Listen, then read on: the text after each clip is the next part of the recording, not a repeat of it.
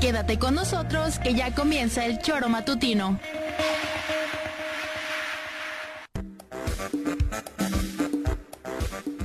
Somos quienes alegramos tus mañanas. Interactúa con nosotros y búscanos en nuestras redes sociales como El Choro Matutino. Sintonízanos desde nuestra página web www.elchoromatutino.com y llámanos a cabina al 777-311-6050. De lunes a viernes, de 7 a 9 de la mañana, por Radio Desafío y también por Irradia FM 103.7. Somos la mejor revista informativa del país. Somos...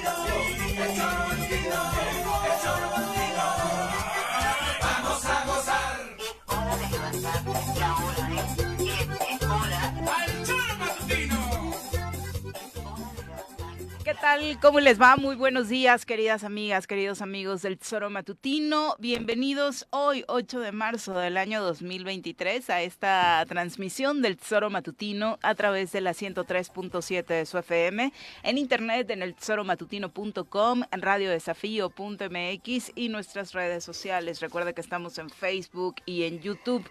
Hoy, 8 de marzo, es el Día Internacional de las Mujeres, que en nuestro país particularmente, y obviamente se replica en el mundo entero, lejos de ser una celebración, se ha vuelto un motivo de reflexión y de rebelión por parte de las mujeres que día a día vivimos y enfrentamos distintos tipos de violencia.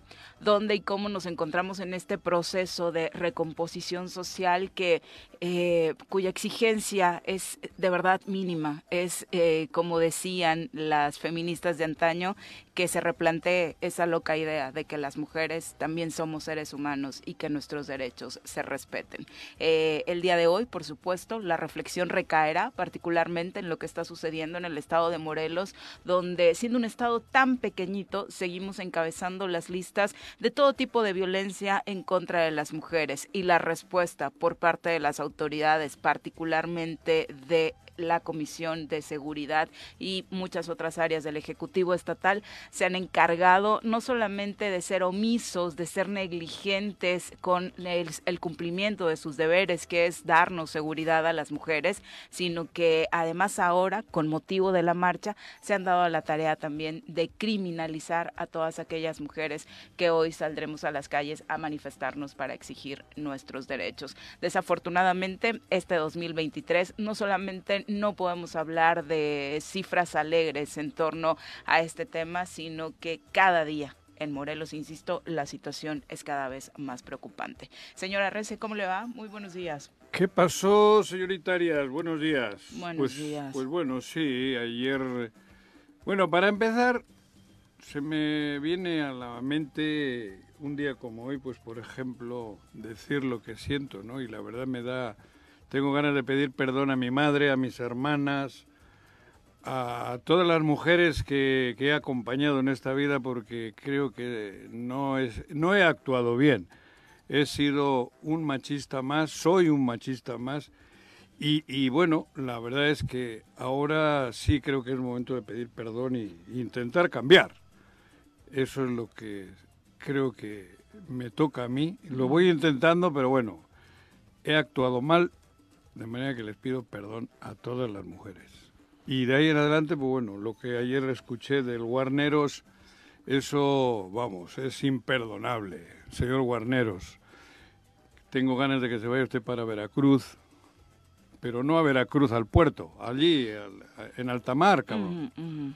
Porque no es de cambio el que usted haya dicho ayer lo que dijo no puede usted amenazar, no puede amedrentar, no puede ofender a las mujeres que van a salir o que están en pie de lucha para evitar todo lo que están sufriendo.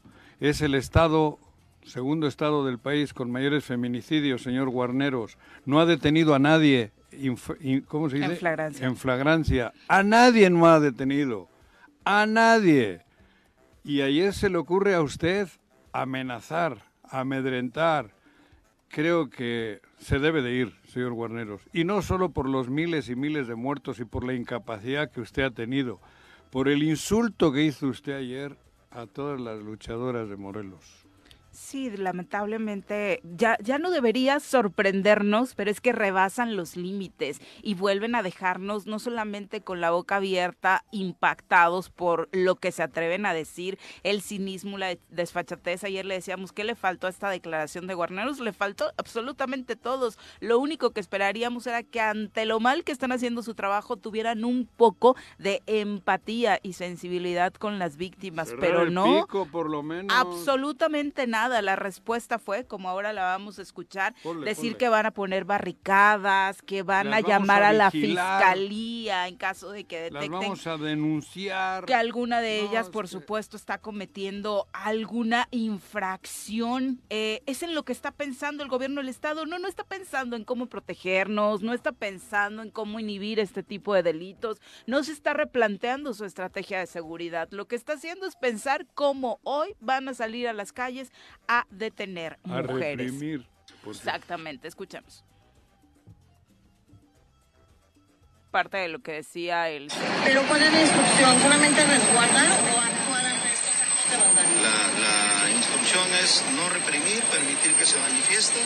Obviamente vamos a tomar, acuérdense que hay siempre imágenes, videos y estaremos listos para hacer las denuncias que correspondan ante Fiscalía por los actos de vandalismo que se presentan. ¿Habrá algún, algún despliegue en el centro histórico, principalmente en los comercios de aquí de la calle Matamoros? Sí, claro, sí, va a haber despliegue. Como repito, la secretaria este, Alicia Vázquez dijo que ellos únicamente iban a estar en cuestiones de vialidad. Entonces, pues nosotros con todo lo disponible vamos a estar atendiendo aquí en Cuernavaca. Comisionado, entonces va a proceder penalmente contra quien vandaliza el palacio, los monumentos históricos. Por supuesto, denunciaremos ante la autoridad que es la Fiscalía para la, que haya una persecución de, de los posibles atentados que se cometan y vandalismo. Persecución. Escuchó la palabra persecución. Estaremos con toda la corporación. Que de verdad, qué tremenda barbaridad. Esta misma declaración idéntica nos gustaría escuchar, y creo que no solo a las mujeres, aquí compartimos el sentimiento todos los morelenses, de que así como hoy van a montar este mega operativo, van a cuidarnos los 365 días del año y evitar que día con día este programa tenga que iniciar con el recuento de los asesinatos en nuestro estado sin que suceda absolutamente nada, sin que no exista un operativo, sin que no exista esta persecución, sin que no se, eh, sin que se denuncie, sin que se hagan cosas para cambiar esta, esta situación. No hay absolutamente nada al respecto y seguimos así, enumerando día con día los homicidios dolosos que se cometen, los feminicidios. Eh, ya hablábamos eh, según las estadísticas de eh, las colectivas feministas, en lo que va del año en Morelos, insisto, en un estado tan pequeñito, 15 asesinatos de mujeres que entran perfectamente en la tipificación de feminicidio. No, no sé, la verdad hoy no tengo muchas ganas de hablar porque escuchar y no es no, y no fue el primero ya veníamos haciendo ah, el recuento de esta declaración que salió la semana pasada de la secretaría de gobierno. escuchar declaraciones así en la época de Franco no en, allá en la, República bueno en, España diríamos y sí era triste era muy jodido porque había que combatir ese tipo de, de gente de personas no porque eso es un acto fascista es un acto, esa declaración es un acto fascista total, mm. total, eh, y no lo estoy diciendo por decir. Analicemos en la historia declaración, declaraciones parecidas o amenazas parecidas y siempre han venido de boca de, de, gente de la ultraderecha. E ¿no? insisto, no representa a guarneros, representa al gobierno del Claro, Estado, porque no, así piensan hablando- todos los integrantes del Ejecutivo Estatal. Bueno, no sé si piensan, pero eh, si no piensan, actúan, exacto, porque a veces yo creo que no ni ni piensan, ¿no? Pues el Bueno, propio el razón, propio gobernador de mucho. ustedes ayer hizo unas declaraciones muy vivo el güey, muy vivo, ¿no? Porque después de 15 días de estar rascándose las narices o los testículos por ahí, viene y lo primero que hace es para borrar todo eso que ha ocurrido, que 15 días no trabajó, bueno, no ha trabajado nunca, pero ayer es muy vivo. Ayer empieza a insultar y a madrear a medio mundo, especialmente a dos o tres personas, para que lo otro se olvide.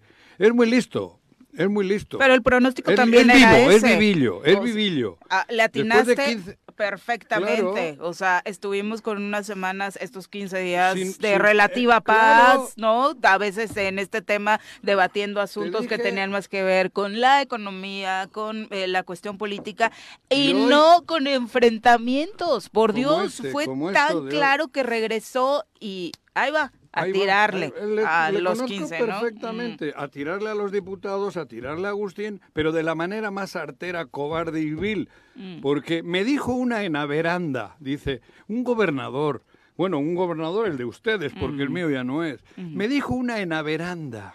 Puta, es que eso no tiene... Bueno, es que na, tenemos lo que nos merecemos, lamentablemente. Y- y- pobre, pobre por las mujeres. Y por eso la citación para todos aquellos que regularmente no, dicen, es que ya falta poco, dramático. pensemos en este último lapso. No, no coincido. Cada día que pasa con este gobierno es un suplicio. Es un suplicio, un calvario. Mm. Pero bueno, a lo mejor el karma es ese, ¿no? Que nos quedan 18 meses de calvario y aguantar los 18 meses de calvario. Porque, pues, no sé, no le veo por dónde, ¿no? Pues vamos cargando la cruz y como nadie nos la va a quitar y como nadie nos va a ayudar y como nadie, pues vamos a subir el, ¿cómo se llama? El monte aquel que, bueno, el- las tres caídas, ¿dónde las hizo? El Calvario. En el Calvario. Pues vamos por el Calvario 18 meses y a jodernos, porque debe de ser eso el karma. Supongo yo que luego vendrá también pues los momentos de luz, de claridad, ¿no? Después de estos 18 meses, pero no, no, joder, vamos, no, no- nos tenemos que joder por idiotas. No sé si habrá luz o claridad después, Después, de este, es que peor no puede este nubarrón que no solamente Joder, está es enfrentando Morelos, sino que nos va a dejar, Juan José. Esto va a tener repercusiones. Ah, Estos seis años del- perdidos, del estos seis años perdidos, por supuesto que no. O Pues sea, es como cuando el cuerpo, ahora que lo dices, de un Nueve. ser humano se somete a un proceso de adicción, por ejemplo. No, no pasa en vano que consumas algún tipo de droga en tu cuerpo. Hay repercusiones, pierdes facultades, Joder, después ya no estás al perdido, 100. Por eso, joder, el Estado está perdiendo. Particularmente en el ámbito económico es muy claro, en, la seguridad ni en se el- diga, ¿no? En, en todo, el, Mm. el Estado está podrido. O sea, no, no, no, no es de cambio esto, pero insisto, no hay, ya no le veo yo. Vamos, yo mismo me doy cuenta de que no hay nada que hacer, no podemos porque, bueno, ojalá sí, ¿eh? Digo, es que ya no sé ni qué decir. Hoy salen las mujeres, que vivan las mujeres, cabrón, porque tienen los ovarios para salir a luchar. Sí, pero ¿qué va a pasar después de que salgan las mujeres? Ah, no, José? ¿Cuántas, muertas. ¿Cuántas detenidas vamos a tener hoy? más- Porque el resultado va a ser ese. La estadística al final del día para ellos va a ser esa, exhibir. Pero es porque, otra sabemos, elección. porque sabemos que tienen los mecanismos también para exhibir única y exclusivamente cualquier pinta, cualquier Claro. rayón que se haga en las calles de Cuernavaca diciendo que las Hoy va- criminales salimos a marchar. Y va a infiltrar a gente, van a infiltrar a gente. Tengan cuidado, Eso es habrá mujeres. Infiltradas. Súper Habrá mujeres infiltradas, tengan cuidado, digo, porque van a me- infiltrar a gente.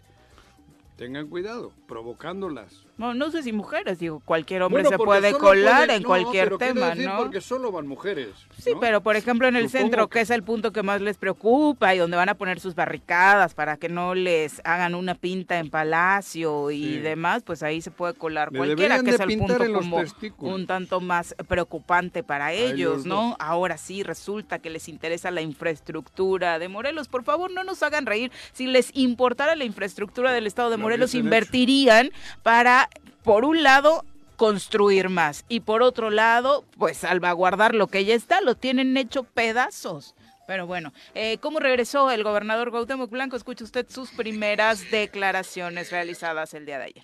Y como dice eh, Agustín, a veces son obritas y Paco también, porque pues al final de cuentas es una, una guerra que ellos están en- con el gobierno del Estado. Eh, no va a caer en su. Eh, ayer vi las comparecencias, como que empezó a amenazar a la, a la secretaria de Obras Públicas. Nada más le voy a decir al, a Agustín Alonso que nosotros no quitamos y no robamos predios, que nosotros no somos igual que él que nosotros trabajamos eh, con honestidad y no quitamos predios y no hacemos obras fantasmas como él hace. Yo, yo como te lo menciono, eso es lo que han dicho ya en Yautepec. Mira, fíjate que yo me encontré a una señora en la veranda y me comentó eso, que en Yautepec le habían quitado sus terrenos. Entonces le dije que, ponies- que pusiera una denuncia. Y pues la señora tuvo miedo. Entonces no hay que tener miedo, hay que denunciar. Porque la señora... de terrenos en Yautepec, entonces. Pues eso es lo que me comentó la señora, como te digo, yo la vi en, en la veranda, estuve ahí en la plaza con mi familia y la señora me comentó eso. Entonces hay muchas versiones de eso, que Pues ahí está. eh, Este, este, este tipo, porque no tiene otro apelativo, tipejo, porque es un tipejo, está diciendo que una señora en la veranda le dijo que le despojaron de un terreno, ¿no? ¿Qué ha dicho? Sí. La madre que te parió. Y luego le dijo, denuncia. No, pero tuvo miedo. Cabrón, pues si eres Sí, el dices, gobernador. eh, no, ¿No te da vergüenza decir que en tu estado hay miedo a denunciar? Por eso O digo, sea, pues si eres el gobernador, no eras, dan- cabrón. No se dan O cuenta sea, de lo que dicen. pero es que lo que hizo ayer es otra obra de teatro. Con, ¿cómo, ¿Dónde actuaba antes? Le enseñó esta, ¿cómo era? Carmelita Ca- Salinas. Carmelita Salinas. El triunfo del amor. Esto es una verdadera vergüenza, cabrón. Vergüenza. Se ha estado 15 días fuera sin pedir permiso. Viene y empieza de- a, a a- a insultar, a agredir, a ofender, a crear, a crear em, falsos, falsos testimonios. Es una vergüenza lo que se está viviendo. Más bajo no podíamos haber caído. Y- y de hay- verdad, de ¿eh? se, se puede analizar quiten el miedo, hombre, quitemos el es que miedo a contra- eso iba, él Claro, mismo nos da el consejo, claro. pierden el miedo y denuncien. Creo que es con lo que de podríamos este- quedarnos de este, audio. Tipejo, ¿no? hombre. Hay que quitar el miedo de este tipejo, porque solo es un tipejo.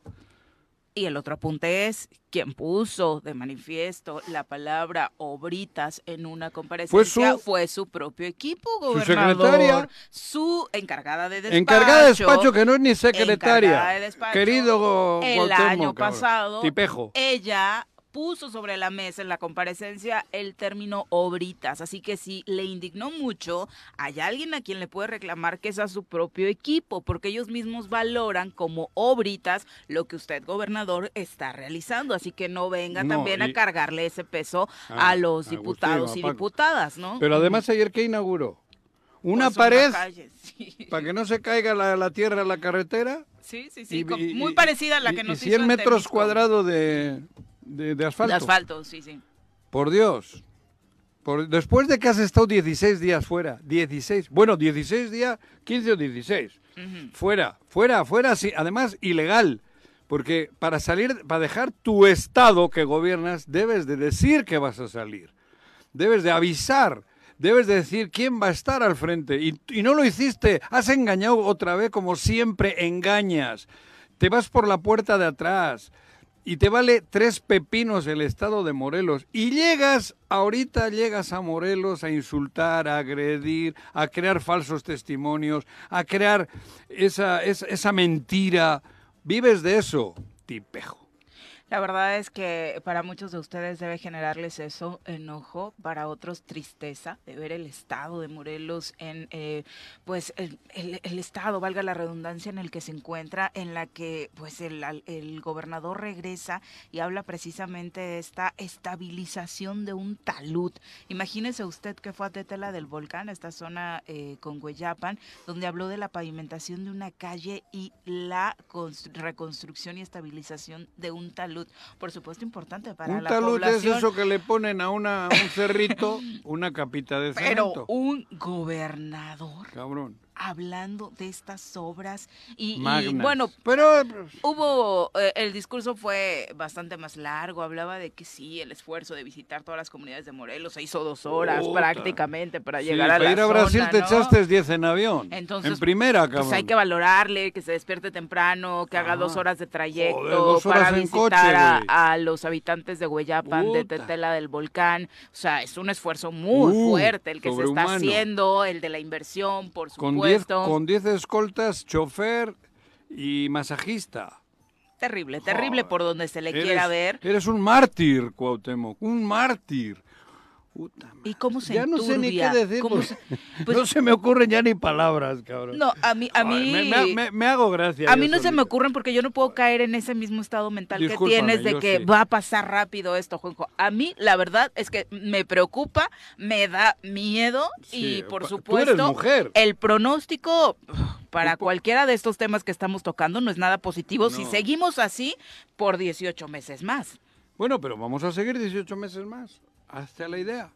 Hasta la idea. Empezaste a Cuesta. subir. Estás en la primera caída Cuesta. pues. de aquel que cargaba una cruz. No, bueno. Te quedan otras No, dos bueno. caídas y luego la cruz. Luego lo matan.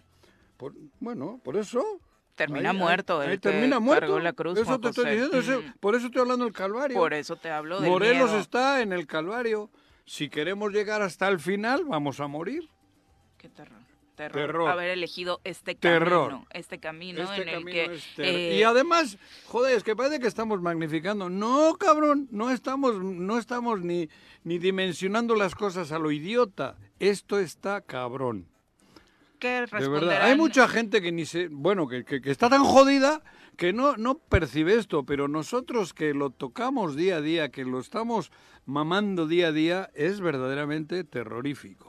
Y ellos están aprovechando precisamente Muchos que años, muchas condiciones extra políticas que están afectando a la ciudadanía, pues hagan eso, ¿no? Que la gente no salga, que la gente no opine, que la gente no se preocupe. Querétaro. Y dije, ay, cabrón, qué estado más mm, bien a gusto, ¿no? Aquí me quedo. venía de un lugar muy bueno, Mm. Querétaro, muy bueno, la verdad, pero bueno, no, no sentí el impacto. No sentí el impacto porque de verdad les digo que Querétaro es un lugar maravilloso, ¿eh? Y es mexicano, no estoy hablando de Bilbao, estoy hablando de Querétaro. Y sin embargo, me traslado a Cuernavaca, a Morelos, y no me impactó, o sea, no, no, no, no sufrí el, el cambio porque llegué a otro lugar maravilloso. Si tuviese que venir hoy, no vengo ni por el Marte, ni por Colibríes, ni por el América, ni por las Chivas. Y supongo que en ese no se- momento no costó trabajo tomar la decisión, ¿no? No, por eso O sea, te digo. fue- Llegué y me, me, me- gustó, me, me- me- el ambiente, todo. Eso fue el 2000. Y las condiciones, Hoy, las condiciones económicas que también veías que podían prosperar iguales aquí, que las de Querétaro. Igualita, o sea, no sentí ese cambio. Hoy, imagínate, dile a uno de Querétaro que se tenga que venir a Morelos. Bueno, Pregúntale. Yo creo que nos la refresca si le hacemos no, la ni se- propuesta vamos, para no, empezar, no viene ¿no? Ni, a- ni con Tesla. Mm, Bueno, Ni aunque le traigan a Tesla. de- desgastante, de verdad, es desgastante incluso Y ahora me dirán, pues ¿por qué no te vas? Pues no me voy, cabrón, porque ya estoy aquí, que se vayan ellos. Tenemos que rescatar Morelos y me incluyo. Me incluyo. Mm. Tengo hijos morelenses. Me incluyo, cabrón. Son las 7 con 25 de la mañana. Nos vamos a nuestra primera pausa. Insisto, seguramente habrá posicionamientos tras este eh, eh, anuncio de la pues, criminaliz- criminalización, barricadas, persecución y demás que el eh, comisionado Guarneros dio a conocer el día de ayer para la marcha de hoy. Ya hay algunos, algunas colectivas feministas que bueno, lanzaron comunicados, por supuesto. Eh, criticando esta postura y por otro lado, por supuesto, también diputadas y diputados locales que para nada ven con buenos ojos esta situación. Ayer mismo a través de las redes sociales, algunos de ellos manifestaban sus eh, posturas al respecto, señalando que no van a permitir y no van a coincidir y no coinciden, por supuesto, con esta situación. La diputada Andrea Gordillo, por ejemplo, señalaba, ojalá eh, Guarnero se preocupara de la misma misma forma para detener en flagrancia a los que realmente nos hacen daño. Exijamos resultados, basta de palabras y es eso, justo, ¿no? Basta de palabras y también hay que señalarlo, hay que hay que dejar el discurso de ambos lados y accionar, porque de pronto también acá venimos, nos desahogamos, sacamos este enojo que nos provocan estas declaraciones y después no pasa nada, ¿no? Y por eso siguen así, saliendo y atreviéndose a hacer este tipo de declaraciones, porque saben que no va a pasar nada más que Juanjo se despierte de malas, les lance una crítica tempranito y después no, yo me despierto de buenas. ¿no? Yo me despierto de buenas y sigo de buenas. Luego me pasas el tip de cómo haces para no pensar en estas declaraciones. No, sí, particularmente las, de. No, joder, sí, me acosté. Bueno, en la tarde, después de que yo hice como siete horas de carro, Cuauhtémoc, como siete horas ayer, porque me fui a Toluca, a la federación, hice lo que tenía que hacer, me fui a Yautepec, me regresé, como siete horas. Pero no estabilizaste un talud. No, no, el, talud se lo tenían que estabilizar a él. Bueno, bueno, vamos a saludar a quien nos acompaña en comentarios. Una mujer llena de conocimiento, exdiputada comunicóloga, fiel creyente de la transformación y morena de corazón, sin dejar atrás los deliciosos postres que hace. Ya está con nosotros Alejandra Flores. Ale, ¿cómo te va? Muy buenos días, bienvenida. Buenos días, buenos días. Me encontré con un cierre de calles, entonces por eso es que... Que arriba en el Mirabal algo grave ha pasado, había muchas patrullas. Eh, ¿De abajo del túnel? No, está aquí arriba en el Mirabal. Pero, para ti ya llega, o sea, a ti ya te tocó. Ya estaba ahí, entonces pues Algo grave ha pasado ahí, algo raro, por lo menos porque hay muchas patrullas y cortado del Mirabal hacia el túnel, ese tramo. Ajá, entonces pues, ese es mi tramo. Pues es justo el asunto de los feminicidios. Una mujer fue asesinada ah, eh, a bordo de su automóvil. Está el carro ahí, en, en esta calle aledaña a la colonia Mirabal. La zona continúa resguardada porque se están realizando las diligencias de las autoridades correspondientes. Al parecer esta mujer se encontraba a bordo de su automóvil cuando habrían llegado en un ataque directo a dispararle. Entonces, por eso la zona se encuentra en esta Pero no te preocupes que los habrá han detenido en el túnel. Seguramente en el túnel del tiempo. Por eso está. Sí. Por eso fue tanto caos, seguramente, por el operativo policíaco que se generó casi como en las películas de Estados Unidos. hubo persecución, seguramente. Sí, las cámaras, habrán activado las cámaras. desde el C5 le han visto la placa a los asesinos. Sí, seguramente. Ándale, Guarnero. O sea, llevan cuatro o cinco años eh, poniendo de pretexto. Ale, ¿cómo estás?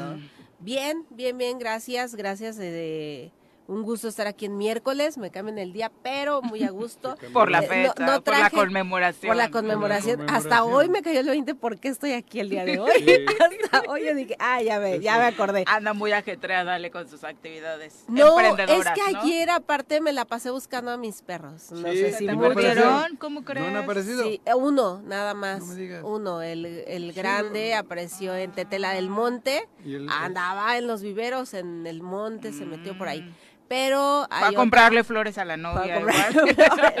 Ese es el cafecito. El gran, el cafecito. Neo se llama. Y quien haya visto a Kira, es una perrita husky, chiquita. Es, este, Sí, la publicamos, la Sí, muchas gracias. Mucha gente lo compartió, muchas gracias. Pero ojalá y quien haya resguardado, por favor, a... Akira pues tiene dos hermanitos que lo esperan ahí en casa y están tristes por ella. Entonces eh, anduvimos ahí en esa eh, eh, en ese operativo. Nos va a ayudar, ¿verdad? Quizás. Debería, sí, lo encuentran rapidísimo. ¿Cuáles cámaras, Juanji? No, pero ¿sabes qué, qué me sorprende? Ha habido casos en los que en alguna ocasión un empresario eh, que estaban buscándolo y resultó que las cámaras sí las hasta se metieron en su vida privada Ajá, sí, o sea, ahí sí ocuparon las cámaras. ¿A qué hotel entró? Pero para para pegar, o sea, para defenderse ellos dijeron, aquí está. Ah, entonces sí sirven las cámaras o cómo?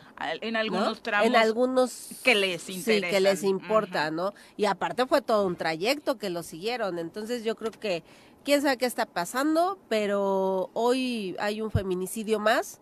Hoy en este día pues tan solemne, ¿no? Que debería de ser tan eh, preocupante que pase esto. De exigencia. Y que otros, sí, No. o sea, sí, con, con toda y justa razón, eh, salir a gritar, ¿no? Salir, dijeran eh, las feministas, y hay canciones que a romper todo, ¿no? Y yo no estoy incitando de ninguna manera a la violencia, pero sí da coraje que pasen estas cosas, porque todas estamos expuestas, ¿no? Y a mí no me gustaría que me pasara algo y que se quedara todo como si nada. Ale, ni siquiera la investidura de una diputación ha sido en Morelos Así impedimento es. para que le quiten la vida a una mujer. Claro. Y te pongo ese tema porque tú recién Sí, dejaste sí, un sí, cargo y de fíjate, este tipo, nosotros ¿no? platicábamos, o sea, si le pasara algo a un diputado, y no por ser, no por eh, diputado, sino por eh, eh, la representación que tiene, ¿no? Si le pasara algo, sería un caos. Pasó Y no, pasó nada. y no pasó nada. Aquí no pasó nada. Y no pasó nada porque nadie levantó la voz y no pasó nada porque, eh, pues O nadie se la callaron levanta, también ¿no? a quienes Y- levantan la voz, ¿no? Sí, o sea, las, pero eh, levantan la voz unos cuantos. Pero ¿dónde estamos todos los demás? A lo mejor nosotros aquí ante el micrófono levantamos la voz, pero ¿dónde está toda la, todos los demás ciudadanos o todos aquellos miles de personas, lo decíamos la vez pasada, eh, que salen a manifestarse a favor de una institución? Entonces, ¿por qué no salir a manifestarnos a favor de la, de la paz? O sea, en contra de la violencia que está sucediendo, de la impunidad que hay en el estado de Morelos. Alguna vez sucedió en el gobierno anterior.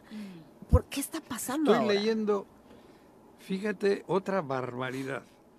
El director de asuntos religiosos del gobierno del estado, al que conozco, amigo. Mi, mi amigo Luis Héctor Herrera López, está diciendo que hay que resguardar los templos ante posibles pintas y destrozos de grupos feministas durante la marcha de hoy.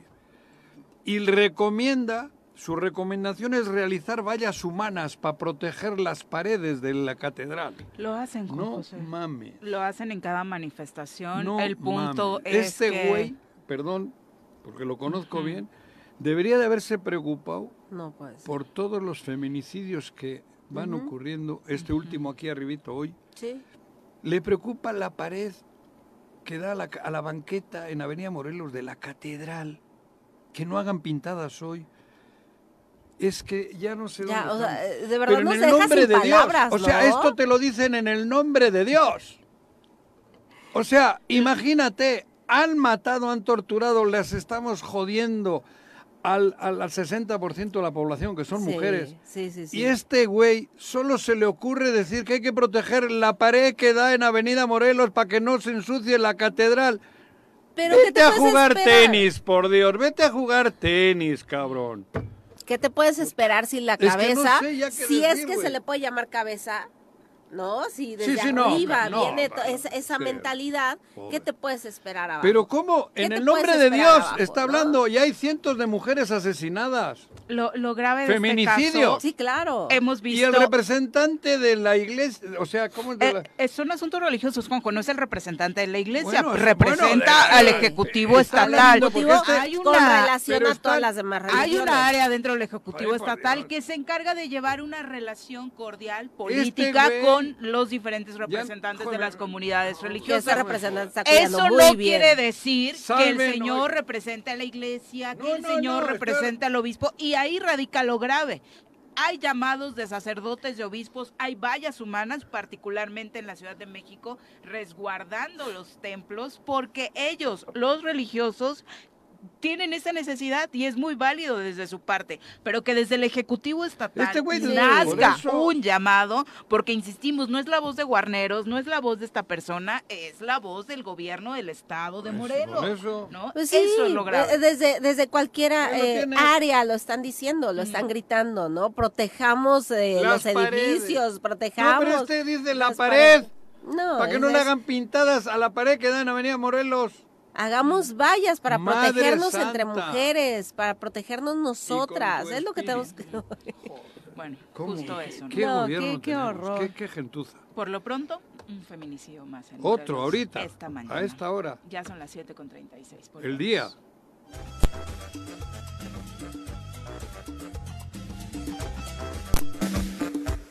7 con 39 de la mañana, gracias por continuar con nosotros. Los invitamos a participar en nuestra conversación a través de las redes sociales o marcando a cabina. Así que agradecidos, por supuesto, con sus comentarios, con su presencia, con sus saludos y deseos de que hoy sea un eh, buen día eh, de entrada, pues con todo este contexto que vimos al inicio del programa, difícilmente va a ser así, particularmente por la postura de algunas de nuestras autoridades. Bueno, de las nuestras, porque dice Juanjo que suyas no son. No, no, yo hace mucho dije que no tengo gobernador y lo mantengo.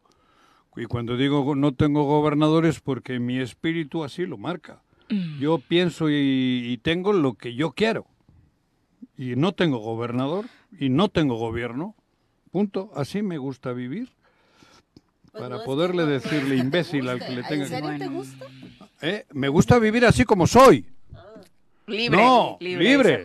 Ah, me refiero a mí. No, no, no, no vivir como estoy, como está aquí la situación, no. Ay, Jonathan. Pero yo no tengo gobernador. Dice en uno de los comentarios, a mí me parece que la mentira más grande que dijo Cuauhtémoc en sus declaraciones de ayer es que ni siquiera sabe dónde está Veranda. No puede decir que le contaron ahí porque seguro que ni sabe. No, yo creo que los centros comerciales sí los conocen, ¿no? Sí, claro. lo, inauguraría, supongo que lo inauguró. ¿Sí le tocó? No recuerdo si le tocó de alcalde. La veranda. Fue a la de alcalde, cabrón. Me tocó verlo porque yo andaba por ahí ese día De en alcalde. la inauguración de un restaurante Ujú, que está arriba baja. Ajá, Por eso, en la inauguración, en alguna inauguración habrá estado. Bueno, Entonces, de que lo conoce, lo conoce. Sí, las, Sí, las- Los las- centros comerciales sí, Sí. entonces Sí, ahí sí tiene sí. palomitas. Son las 7 con 41, vamos a entrevista, ya nos acompaña a través ¿Quién? de la línea telefónica el diputado local Agustín Alonso, a quien recibimos con muchísimo gusto en este espacio. Diputado, muy buenos días. Hola Viri, muy muy buenos días. Te saludo. Alejandra, me están diciendo que está presente en el noticiero. Vengo Ujú. Hola, teléfono días. y hola Alejandra y Juanjo. Hola. Muy buenos días a los tres. Buenos días. Diputado, pues eh, después de unas semanas en las que ah, en Morelos se hablaba de cuestiones relacionadas con el ámbito económico, con estrategias para mejorar la situación, todo esto... Contraer a Tesla o cómo era aquella. Pues sí, algunos alcal algún alcalde alzando la mano precisamente para Anduvimos esto. 15 días optimistas. En el Congreso planeando esta serie de comparecencias para tener datos más claros en torno a lo presentado en el informe. Eh, todo esto debido a la ausencia de un gobernador que ahora más que nunca tras su ausencia nos dimos cuenta de que el encono, la bravuconería, las acusaciones son parte de un estilo que pretende imponer en Morelos. Y te lo comento directamente porque las acusaciones de ayer también fueron muy directas. Acusado de entrada de despojo al eh, diputado. Sí, Viri, mira, entras bien al tema. Eh, en la ausencia física de- del gobernador en estos 14, 15 días, no lo sé, solamente él 15 sabe. Él, se- él se escapa, no, no pide permiso ni, ni avisa. Y cuando alguien se va por la puerta De atrás. chica, la puerta de atrás es porque algo, algo no, no hace bien.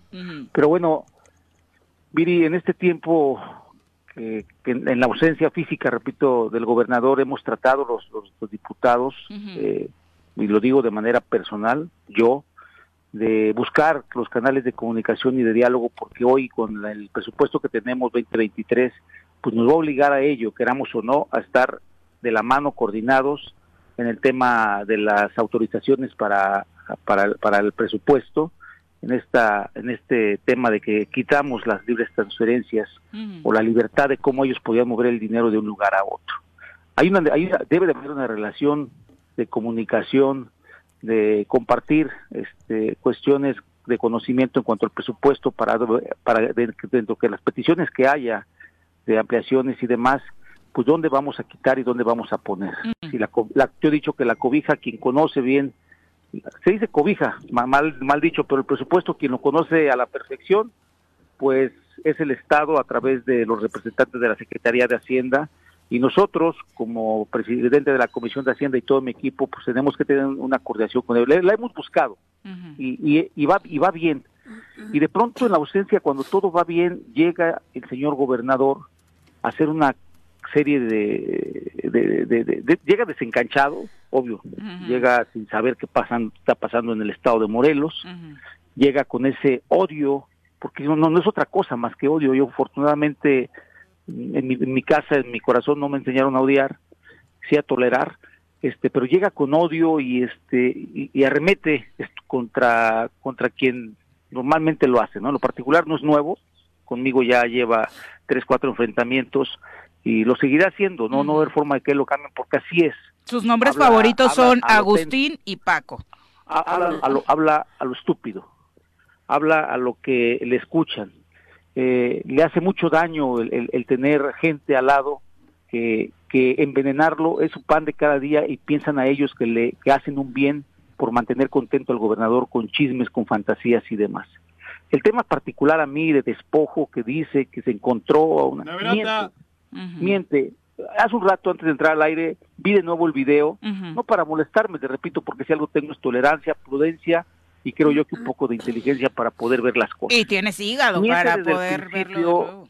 Claro, miente, siempre, miente siempre, miente. Es un, es un, es un estado natural de él mentir, mentir, mentir y mentir y mentir y mentir, porque así, así creció no sé si así nació, no sé si así se formó, pero así creció, así es y sí, así nos lo ha demostrado constantemente en este estado. Digo miente porque habla este de un despojo. Habla, argumenta su dicho porque es un delito a final de cuentas y se traduce en una calumnia.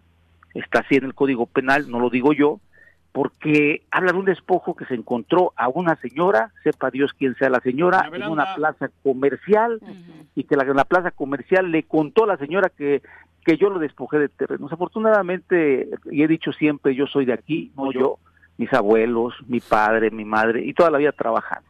Tenemos muchos terrenos, sí, bueno, no muchos, hablo de, de inmensos, tenemos terrenos que han sido heredados de mi padre, otros más, muy poquititos, sería un terreno a lo mejor que, que gracias a la vida, a la constancia y al trabajo, a lo mejor, este, y a la, a la perseverancia que hemos tenido, pues yo en lo particular he adquirido.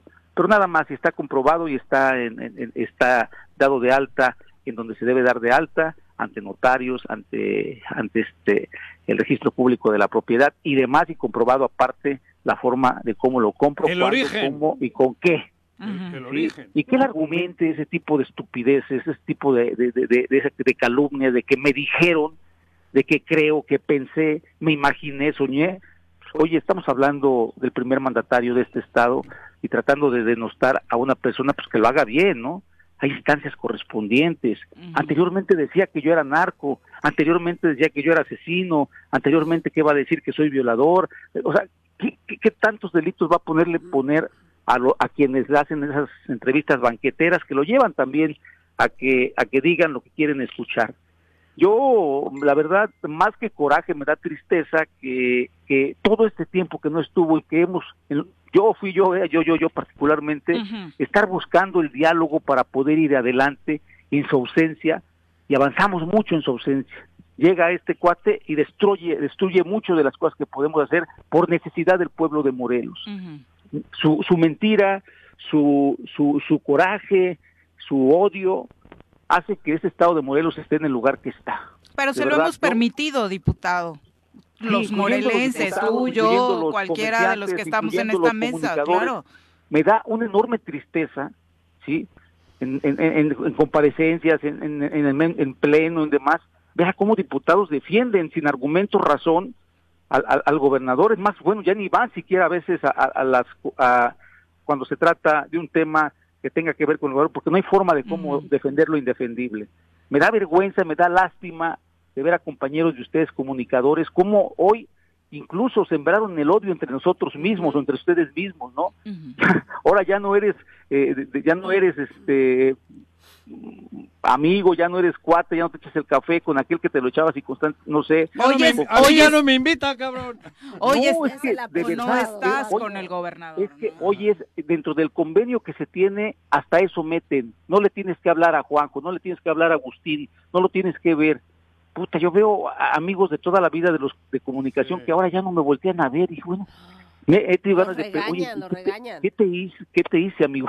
¿O qué onda, no? Yo sarcásticamente voy y les saludo y les, les aviento un abrazo, pero por, por voluntad de ellos, pues, pero me ven con miedo, pero no con miedo a que les vaya a hacer algo, con miedo de que alguien los vaya a ver, los vaya a acusar de que nos saludaron. O sea, así, así de grave está la situación, así de grave está la, la, la, el, la coactado el tema de informar. Yo veo todas las mañaneras, perdónenme, ustedes saben perfectamente que yo compagino con el tema de Andrés Manuel López Obrador y todo lo todo lo que dice Obrador en la televisión, todo contra lo que arremete, aquí en Morelos se hace. Aquí en Morelos se tiene se tiene amarrado, amordazado el tema de la comunicación. Aquí no hay libertad de expresión de los medios de comunicación. Aquí hay agresión por parte de la autoridad, aquí hay intromisión de, de los poderes para poder hacer cuestiones. ¿Escuchaste a Guarneros ayer? ¿Escuchaste lo que dijo? Digo, ahora, ahora vamos con ese tema nada más sobre la libertad de expresión. Pero nada bueno, sí, nada sí, más sí, me gustaría perdón. que dejaras claro para los que escucharon las declaraciones del gobernador el día de ayer, diputado, si tú o tu familia tienen miedo, tienen algún temor de que este asunto de los despojos pues pueda resultarles eh, en contra en una investigación y descubrir por ahí, dice el gobernador, que casos en los que pudieran eh, pues ser eh, partícipes de un delito. Por supuesto que no tengo miedo, me da risa y un poquito sí me dio coraje en la noche que llegué a casa porque mi esposa lo vio y pues tengo hijas, tengo familia y me dice, oye, ¿y dónde tienes terrenos, no? O, o has agarrado un terreno. Digo, no, le dije a mi mujer, no, chingues, tú conoces todo, todo, todo lo que yo tengo porque está, o sea, lo, he compartido contigo, ¿no? Vamos y compartimos el, balneario juntos, trabajamos juntos desde 8, 7 de la mañana, sábados y domingos hasta ya muy noche, este, conoces mi, mi, mi rancho, tengo la parcela donde siembro caña, o sea, digo, no, no, no, vaya, fíjate, no, no, hasta mi familia como que, este canijo, como, como viene a hablar cosas malas. Otra mentira, o sea, no, no tengo miedo, absolutamente un gramo de miedo no tengo, e incluso a petición de parte la haré, voy a pedirle al gobernador que, que él en esa, en ese, en ese, en esa responsabilidad de este, de, de, de primer mandatario en este estado, que haga las investigaciones junto con el fiscal y que si cometió un delito de, de fraude, de despojo, de cualquier delito, de cualquier delito, que se me sea investigado y que se me sea castigado, ¿no? Y me- yo mismo me someteré, pero yo voy a pedirlo, ¿eh? Voy a pedirlo porque yo no voy a permitir que a mí me sigan calumniando, porque yo tengo familia, yo tengo hijas que van creciendo, si es cierto, estas niñas todavía no, no entienden, hay una grande que ya entiende, tengo mamá, tengo papá, tengo hermanos, y no voy a poner esta vida que me ha costado mucho trabajo, Juanjo, Viri, Alejandra, que me ha costado mucho trabajo construir, que un tipo venga y la, la quiera ensuciar. Y qué bueno que lo hago- harás. habla que hago también obras fantasmas, o sea, Ese era el ¿a otro tema, ¿no? A lo mejor, ¿sabes qué? A lo mejor son obras fantasmas porque le espantan, lo asustan, más no quiere decir que no, más por lo, lo grande que son y con, lo, con el poco dinero que, que, que se hicieron. Hablo de la universidad, del parque, un- la primera universidad este, que se construye en un país, del parque infantil más grande del estado de Morelos, hablamos de las carreteras que se hacen, critica de que dije que son callecitas, por supuesto que critico que son callecitas. Obritas, No obritas. Obritas, o voy a minimizar lo que hace porque son pues, tan pequeñas, una calle de 200 metros, si bien cierto sirve. Pero eso Pues lo yo- dijo yo su propio equipo en las comparecencias, La, ¿no, la, secretaria de Obra, la comparecencia pasada, ya dijo, solo hemos hecho obritas. ¿sí? Y yo me disculpé con la, con la, con la, este, con la, con la compañera, no secretaria, encargada, del despacho. Sí, yo, me- yo me disculpé, le dije, usted no tiene la culpa. Yo hubiese querido tener aquí al gobernador para preguntarle por qué, por qué se implementaron o por qué se ejecutaron 400 millones de pesos en obra pública en un estado tan grande y con una bondadosa cantidad para su presupuesto 2022. Pero bueno, hay un cupón cero también que no lo sabe nadie, un cupón cero que se que se ganó, que se dio por el tema del refinanciamiento de la deuda, que eran 400 millones de pesos, que iban destinados a gastarse para obra pública. O sea, se gastaron los 400 millones de pesos porque les que les dieron por refinanciar la deuda de Morelos. Entonces, ¿dónde está la inversión? Pero más allá, ¿dónde está? Ok, ya están los 400 millones de pesos invertidos en obra pública. Yo le pregunté, ¿me puede usted anunciar una obra relevante en este estado de Morelos con esos 400 millones de pesos? Empezó a hablar de calles, empezó a hablar que de drenajes. De o sea, una obra, una obra. Empezaron a, empezó a, este, la compañera, las diputadas empezaron a hacerle el quite y empezaron a decirlo de atrás. ¿Para qué queremos un, un Coruco Díaz? ¿Para qué queremos un, un este edificio como el que hoy estamos del Congreso, como lo hizo Graco? ¿Para qué, lo- para qué empezar con, a echarle la culpa al de atrás? Estamos en el presente y estamos en el cuarto año de gobierno, señores, y solamente pregunté, quisiera ver y escuchar una obra de relevancia, aunque se esté cayendo, pero díganme una obra de relevancia. No hay una sola obra de relevancia, no en un año, ¿eh? En los cuatro años de gobierno. Y eso molesta mucho, porque es una verdad. Y el tema de que, insisto, que yo hago obras fantasmas, sí, hago obras fantasmas que, espantan a los que no hacen obras, porque todo lo que está en Yautepec está más que visto y comprobado que en Yautepec con muy poco, mucho más poco recurso, quiero hablar que con el 1% del presupuesto que él tiene para obra, a diferencia que él tiene, a la diferencia de lo que él tiene, hemos hecho muchísimo más y se ha visto mucho más el desarrollo de este pueblo que el, el propio Estado. Diputado, diputado, buenos días. Muy buenos días, diputada. Eh, ya, retaste a la gobernadora que demuestre las ocurrencias de sus declaraciones, ¿no? Por la gente que se le acerca, porque eh, seguramente es muchísima gente que se le acerca a contarle sus historias y su vida. Ya lo retaste a que lo demuestre. Si no fuera así, ¿tú estás pensando en alguna denuncia por eh, difamación? Alejandra, qué, qué, buena pregunta.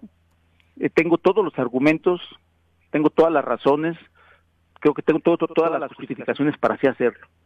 Repito, tengo un mes buscando el acercamiento, después de lo del informe y todo lo que se dio, mi video y demás, para poder ir de la mano, repito, por esta responsabilidad que tengo hoy como presidente de la Comisión de Hacienda.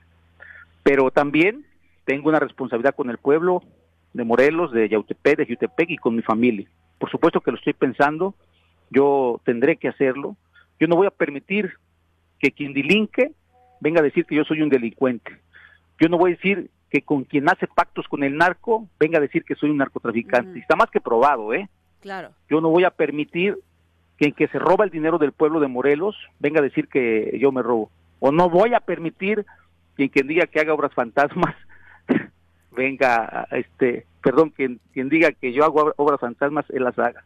Afortunadamente hoy tenemos la auditoría, Alejandra, que tú como diputada lo sabes perfectamente cómo está la situación, no estuvo la situación, y permítame, Juanjo, ah. y ese tema lo voy a comprobar. Yo no soy de los que digo, yo compruebo, y es cuestión de tiempo. Sí, creo que alguien le tiene que poner un alto. Creo que alguien le tiene que poner un alto a que deje de decir ocurrencias en esas declaraciones porque afecta porque afecta a gente, a gente a, personas, independientemente de que seas diputado o no eres diputado, tienes una familia, eres una persona, vives en una ciudad y, y afecta, ¿no? Eso lo hace con un diputado, imagínate lo que puede hacer con cualquier otra persona. Entonces yo creo que eh, si está eh, eh, en ese interés, pues yo creo que será muy válido y será muy bien reconocido que, que si se presente una denuncia para ponerle un pequeño alto a tanta ocurrencia o dice Juan no podemos seguir siendo tan permisivos así es así es. Sí y, voy a empezar solo esta lucha tal vez no sé cómo terminaré. Me tengo que cuidar porque también es perverso sí también es perverso también de, de, de, hecho muchos sabemos de, lo que es capaz. Voy a cuidar pero sí voy a ya voy a voy a, a seguir alzando la voz como lo he hecho Alejandra este Juanjo Viri, porque ya estuvo bueno.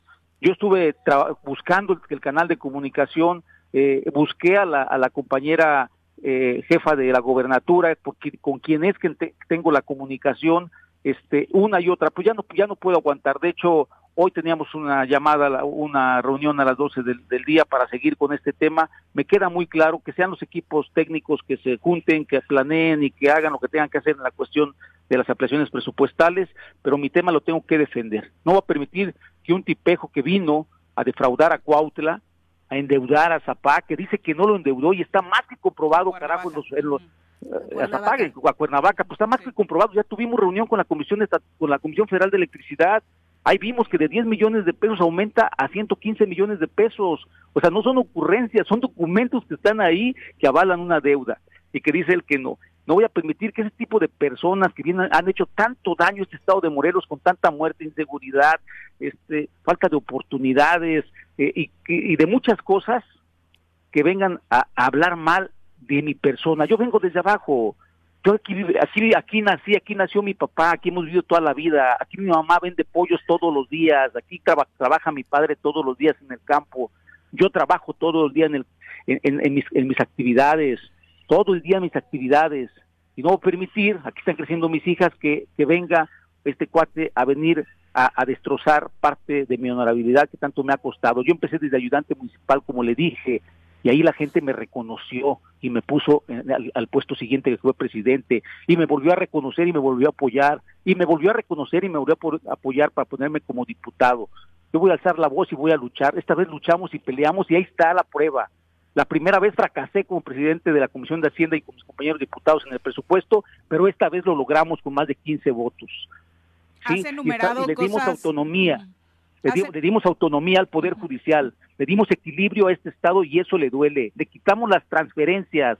Las transferencias eran, eran claramente libres y él decidía para dónde se iba el dinero. Tenía, tenía, atado, tenía atado al Poder Judicial con un presupuesto de 500 millones. Si quería ampliaciones, pues se las tenía que dar porque el señor gobernador tenía que tocarle la puerta y decirle o portarse bien y ahí va la ampliación.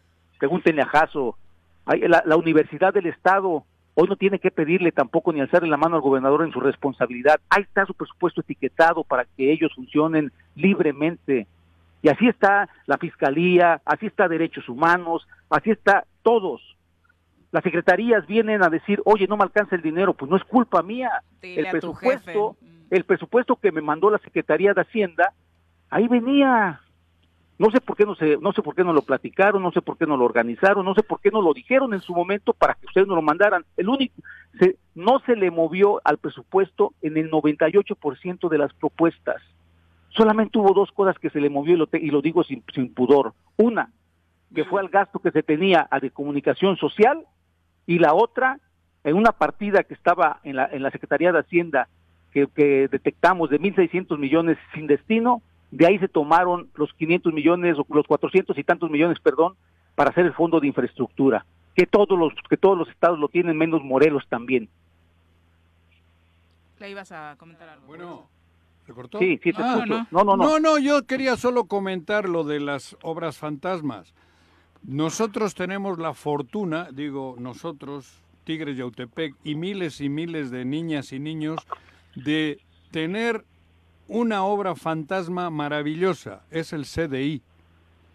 Es, y para llegar al CDI transitamos por unas carreteras preciosas, unas calles preciosas.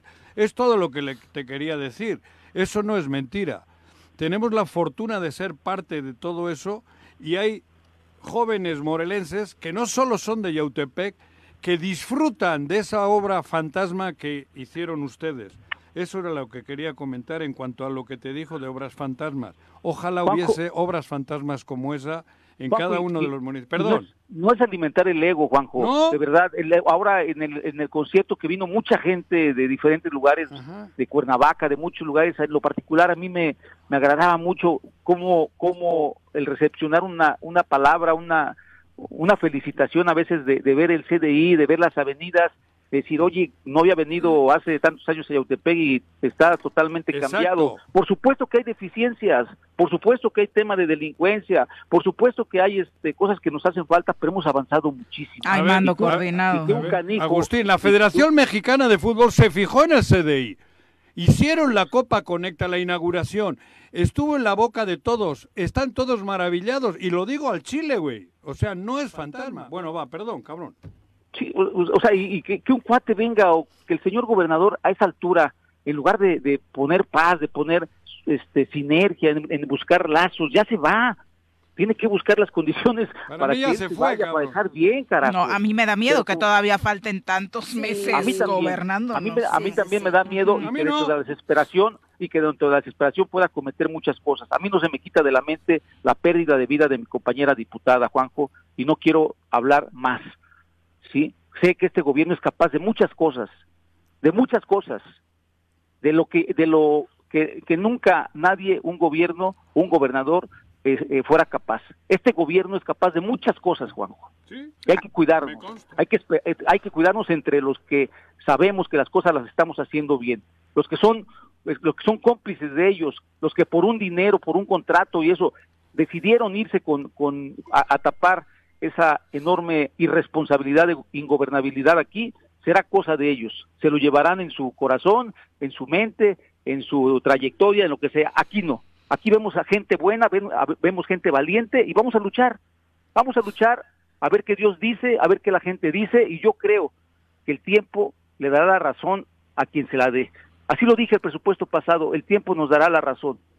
Ahora, sin embargo, diputado, has, enumerado a lo largo de esta charla y en otras ocasiones situaciones realmente graves y cada vez escala más el tono del discurso del gobernador, la forma en la que increpa, la forma en la que incluso acosa y hostiga a quienes no están de acuerdo con él. Tú y tus compañeros han hablado de prevenir que suceda otra tragedia en Morelos, no solamente para ustedes, sino en el incremento de las estadísticas Hoy, en el Día de la Mujer, justo amanecemos con el asesinato de otra persona, de otra mujer más, aquí, en la colonia Mirabal. Aquí arribita. Y amanecemos con este feminicidio previo a unas declaraciones del comisionado de seguridad criminalizando a las mujeres, diciendo que se van a cuidar, que van a cuidar la ciudad, eh, particularmente Cuernavaca, con barricadas, operativos de las criminales que hoy saldremos a marchar.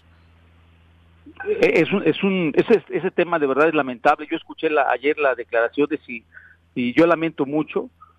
De verdad, yo conozco al, al, al, almirante, no, ay, jole, no, no, no tengo palabras para poner un adjetivo, una crítica hacia, hacia esto. Espero, de verdad, puedo sumarme mejor al, al, llamado de, de, de que las mujeres eh, deben de salir, deben de marchar, deben de manifestarse, eh, apoyarlas, debo, eh, quiero ser parte de lo que, de la lucha de la igualdad de la mujer, del respeto a la mujer, de todo lo que una mujer sale valientemente a buscar a las calles para que sea escuchada, sea respetada, sea atendida, es eso mejor.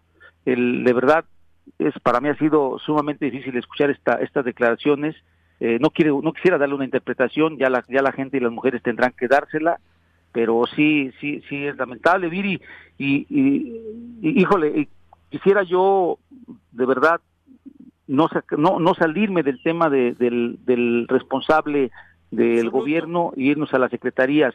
El tema pues, al final Guarneros representa a Cuauhtémoc Blanco. claro claro y más en ausencia más en su ausencia no claro este pero la responsabilidad la tiene uno. Yo cuando fui presidente municipal era responsable prácticamente de todo lo que sucedía con mis compañeros que y enfrentaba las cosas, enfrentaba las cosas y trataba de hacer, eh, de solucionar esta situación. Tú hablabas de, cómo va escalando, Viri, me, me, aterrizo en ello, cómo va escalando la cuestión de agresividad, de confrontación, o sea, tal pareciera, y es muy, muy evidente, que él no quiere que, que haya una, eh, una, una, este, una diálogo. que no haya un, diálogo, que no haya... No le gusta porque no sabe. No, quiere. Aparte no le gusta porque no sabe dialogar. Lo necesita, Dios mío, lo necesita Alejandra, lo necesita este Juan Jubiri, lo necesitamos, yo lo necesito como presidente de la Comisión de Hacienda, que la Secretaría de, de Hacienda del Estado estemos trabajando de la mano y lo voy a lograr lo voy a lograr porque me voy a ir a sentar con ellos, con, la, con los que representan la, la, Secretaría de Hacienda, porque es muy necesario ya en las ampliaciones, hoy es muy necesario en las decisiones que vamos a tomar y, y lo voy a hacer porque eh, no me importa ir a caminar y tocar la puerta, a final de cuentas, porque son decisiones que tenemos que tocar y tenemos que, que definir en favor del pueblo de Morelos, aunque el gobernador no lo quiera, pero lo tenemos que hacer porque así lo marca la ley simplemente, hay que hacer respetar la, la ley que hoy está, y la ley que hoy está, eso nos marca, eso nos indica, y de este, de este Congreso seguir, pues ya, ya no al gobernador estirarle la mano, ahora a la Secretaría, porque ellos piensan, actúan de manera diferente, creo yo, son personas responsables, y digo, también, también porque la ley existe, y si así no lo hicieran, están infringiendo la ley y estarían cometiendo delitos. Y, ellos van a ser quien paguen las consecuencias de toda esta situación, como hoy ya está sucediendo con algunas figuras cercanas a él, como el caso de América López. Exactamente, digo, una, una, una, una dependencia que pertenece al Estado que la tenía totalmente el gobernador a sus manos y a sus pies. ¿Para qué? Pues para tapar todo lo que se hace. Hay muchos ejemplos, Viri, de obras total superinfladas, ¿no? Es, está más que, que, visto. Tengo muchos amigos empresarios, hemos hecho muchas obras en Yautepec, hemos hecho muchos, habemos alcaldes que hemos trabajado con empresas que están trabajando con él, dicen, oye, nos piden el 20-25% de moche, eh, Marceliva, que es el, el 16%, pues la obra se va quedando con un 40-30% de aplicación real. Pero nadie les decía nada, pues obvio, tenían a la, a la, a la titular de la Hacienda, a América López, que tapaba prácticamente todo. Hoy no, hoy la ESAF está en manos del poder legislativo, de las diputadas, de los diputados, y vamos a, vamos a dignificarla, vamos a, meter gente que esté preparada, gente que esté comprometida y que también le lastime que se roben el dinero del, pueblo de Morelos. Así, así de sencillo, y que sea castigado quien tenga que ser castigado. Estamos trabajando muy de la mano con los fiscales también para que esto no quede impune. Así, y vamos a hacer, vamos a, buscar trabajar de la mano también con el Poder Judicial eh, para que esto tenga eh, consecuencias para quien se robe el dinero del pueblo de Morelos. Basta de que, de que esta, esta esta auditoría, sea nada más un, un florero que no sirva y ni actúe eh, bajo su responsabilidad. Diputado, si hoy tuvieras la oportunidad, porque es que no la has tenido, de entablar un diálogo, de platicar con el gobernador Cuauhtémoc Blanco, ¿qué le dirías? Oh. Pues, híjole, qué, qué, difícil pregunta, porque, o sea, yo de verdad, en su ausencia, platiqué muchas, he platicado muchas veces con la, con la secretaria de Gobernación, nos hemos sentado, ¿sabes qué? Le, he pedido incluso siéntame, a ver, siéntame con Ulises, si, es el que, el que manda, siéntame con el gobernador, siéntate tú, siéntate el secretario de gobierno y veamos, vámonos a, a, ver, vamos a ponernos de acuerdo. Es, es, casi imposible. Es muy claro el odio que tiene hacia mí de manera personal. Yo nunca le he hecho nada nunca le he hecho nada, ni nos conocemos, ¿no? Él tiene una vida totalmente fuera del Estado, eh, nunca le he dado una patada en el fútbol, nunca le he este, escupido, nunca le, bueno, sí me he defendido de las calumnias, porque tonto sería estúpidamente que, no esté, no, que no me esté defendiendo. Hay que recordar que desde el principio empezó diciendo que yo era un delincuente, un narcotraficante, un narcopolítico, un este me dijo de todo. Ese fue su acercamiento precisamente con los diputados. Me fue, me fue a denunciar a la federación, me fue a denunciar junto con realmente a la federación. Tengo tres, tres denuncias en, en inteligencia naval que tendré que enfrentar, no importa, no tengo miedo de enfrentarla si la, si la ley se aplica conforme es, conforme la ley. Yo tengo, yo tengo este, fe en todo ello. Y no se ha cansado de estar repitiendo lo mismo, lo mismo, lo mismo, cuando el delincuente, creo yo, comprobado en fotos, en testimonios, en declaraciones, es otro. Así lo digo, ¿eh? Porque es una verdad. Y ahí está Yautepec, ahí está la fecha en la que se sentaron, ahí está Zapac, ahí están las muertes de Zapac, ahí están las muertes de quien agarraron, este, que era que uno de los con que había pactado en, la, en el penal, que es el, RAI, ahí están muchas cosas, hay muchas declaraciones, hay muchas pruebas de quién es el delincuente. Y también voy a exigirle al fiscal, voy a exigirle al fiscal que, que saque ya y que, que, como diputado quiero conocer el estado en el que se encuentran esas investigaciones porque es momento de ya sacar lo que se deba de sacar y de, y de saber quién es quién en este estado. No podemos estar permitiendo tener en, el gobierno a delincuentes. Y si yo soy uno de ellos, que se me procese, que se me castigue. Pero también, si el gobernador es uno de ellos, que se le haga lo mismo. Diputado, muchas gracias por la comunicación. Gracias. Muy buenos días. Buenos días. Adiós. 8 con 12. Pues me parece muy grave, ¿no? Que estemos hablando, por supuesto, en un tono en el que no solamente se está haciendo mal el trabajo de gobernar, sino que hay temor a las repercusiones que por hablar, denunciar o exhibir lo que se está haciendo mal pudieras enfrentar. Terrible. Y, lo, pues dice el diputado, lo dicen las mujeres, lo dicen comunicadores. Esa sí, ya, ¿no? ¿Eh? Sí, es, es preocupante. Si lo dice un diputado. ¿Cómo vas? No, de, lo que está sucediendo. Entonces, para mí lo que se me hace muy eh, importante resaltar es que sí está considerando hacer algo al respecto ya formal, ¿no? Ajá. Sí, claro. ¿No? O sea, eso es muy importante. Que no se quede eh, como él en palabrería, ¿no? Así es. Como el gobernador. sí, sí, sí, de, de ponerle un alto, dijeras tú, alguien ya tiene que que actuar y ponerle un alto, ¿no? Y, y, no permitir que siga hablando todo el tiempo hacia lo loco. Son las 8 con 13. Volvemos. Gracias por sus comentarios. Eh, Pablo Cruz Cuevas dice, también sería importante que dieran a conocer las auditorías del gobierno al gobierno de Cuauhtémoc Blanco. Queremos conocer el desvío de recursos públicos. Quien firma como Ju Re dice que así sea, diputado. Espero y creo en sus palabras. Yo, como muchos morelenses, queremos un alto a la corrupción y queremos justicia. Paco Carzu eh, señala, el personaje exfutbolista solo vino a hacerle daño a Morelos. Es un personaje nulo en todos los temas, un egocentrista, bravucón, que ¿qué ha hecho? Me pregunto, dice Paco. No pudo ni traer siquiera un equipo al Coruco y ese que es eso que ese tema es su expertise. Aunque sea pan y circo se hubiera animado, pero ni eso logró. Eh, le envío ánimo al diputado. Saludos desde la zona sur y ojalá si puedan meterlo al bote por todo lo que ha hecho. Alex Gutiérrez dice buenos días, me consta y reconozco el buen trabajo que han hecho en Yautepec, me agrada pasar por ahí, me agrada pasar por el CDI y lo mejor es ver cómo acude la gente a caminar, a rodar, a practicar deportes, ajedrez, música, baile. La verdad es que en este gobierno jamás hemos visto el estatal algo así. Eh, Genaro Sánchez, también un abrazo. Dice, el Temo, con sus declaraciones, está logrando que los morelenses nos unamos más en su contra. Eh, más que en su contra sería a favor de, de Morelos, ¿no? De que las condiciones sean eh, ideales para, para vivir. Eh, son las 8 con 18. Vamos a hablar del Infonavit. Ya nos acompaña en cabina el arquitecto Jorge Salgado, encargado de la delegación Infonavit Morelos, a quien recibimos con muchísimo gusto.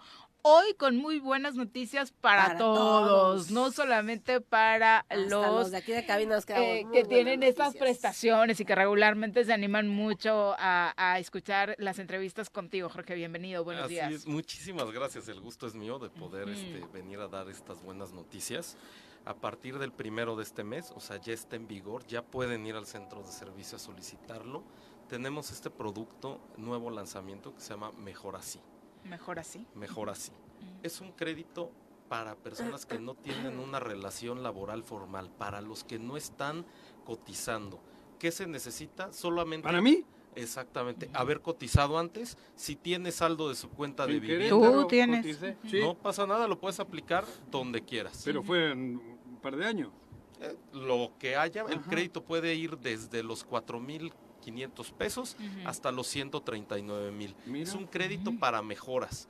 ¿Por qué? Porque en esta en este levantamiento, en esta encuesta que se hizo con, de Infonavit con Sedatu del rezago habitacional, la mayoría de este rezago no es solo son acciones de vivienda nueva, es mejorar, adecuar la que existe. Hay, hay, vivienda existente que solo necesita mejoras y estos créditos son muy importantes porque abaten este rezago habitacional.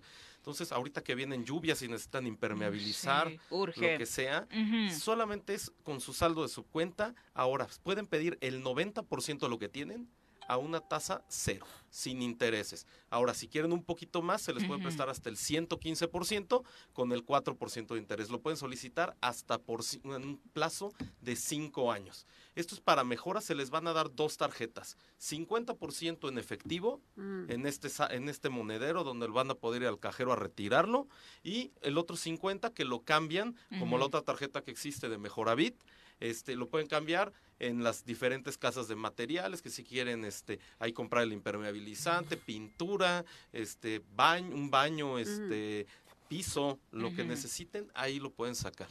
Oye, ¿y qué necesitas para comprobar? ¿Está, ¿Ustedes tienen el registro de esa subcuenta, a pesar de que haya sido como en el caso de Juanjo hace muchos años? ellos, ustedes nos dicen cuál es el saldo que tenemos. Sí, y lo pueden checar. Porque igual y tú no sabes cuánto tienes, tendrías en esa igual tengo para, para comprarme eh, eso es bien Casa Morelos. Casa Morelos. y le saco yo del, a este güey. Eh, eso es bien importante. ¿Por qué? Porque pueden revisar ahí en mi cuenta, mi cuenta.infonavit.org.mx. Es un ahí en el apartado de mi ahorro. Esta pestañita, esta parte de la subcuenta. ¿Pongo mi nombre? Eh, sí, pones tu número de seguridad social, ahí te pide unos cuantos datos, el, este, tu RFC, tu CURP y con eso haces. Y esta, esta parte de mi ahorro es bien importante porque hasta ha ganado premios de transparencia y todo. ¿Por qué?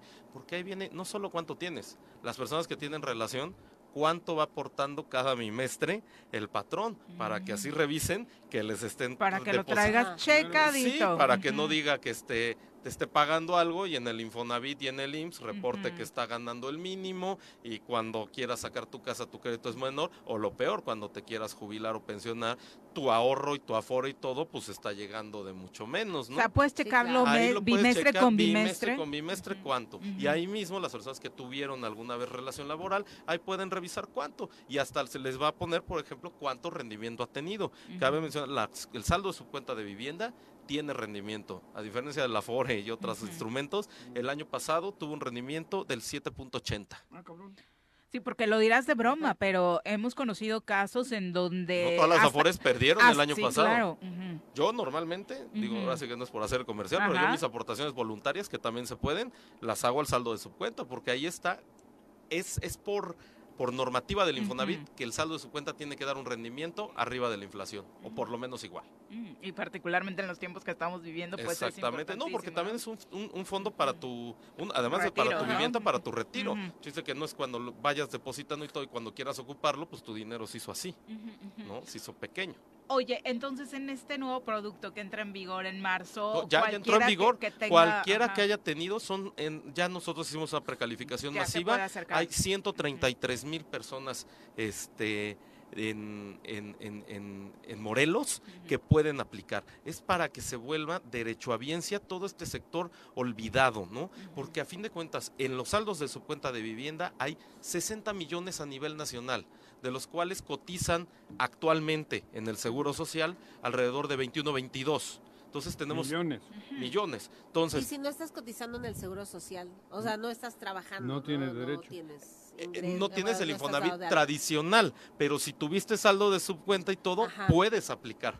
Entonces, este es para todas esas personas que alguna vez tuvieron estos Tuvieron y que ahorita no 38 trabajan ya, millones a lo mejor trabajan en- independiente. Y- Y, son estos 38 millones de personas que tienen saldo de su cuenta y que lo te- nada más lo tienen parado y bueno, lo pueden ocupar en su retiro, pero con esto van a poder hacer acciones de vivienda sin tener que esperar a retirarlo cuando cumplan 60 años. Ajá, que de todas entonces, maneras para cuando tienen información Te que capitaliza. que poner Ujú. el seguro Te social. capitaliza para poder remodelar Tienes que haber tu tenido casa. seguro Ah, social, tenido. ya no tienes que El tener la que relación. ti- Que, tenías, ese, Ese, lo ingresas. con ese lo ingresas y con ese Ah. puedes checar pasado. tu, tu Ah, cuenta. ok. Sí, sí, con el que tuviste. Ese es el que te dura toda la vida. Exactamente.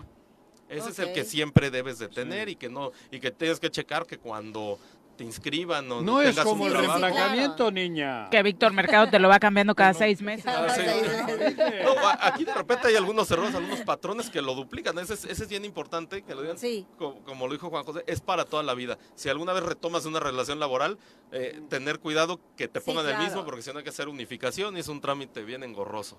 Perfecto. ¿Dónde te encontramos para pedir informes? Ahí en, las, este, en plan de Ayala 825, en Plaza Arcos Cristal.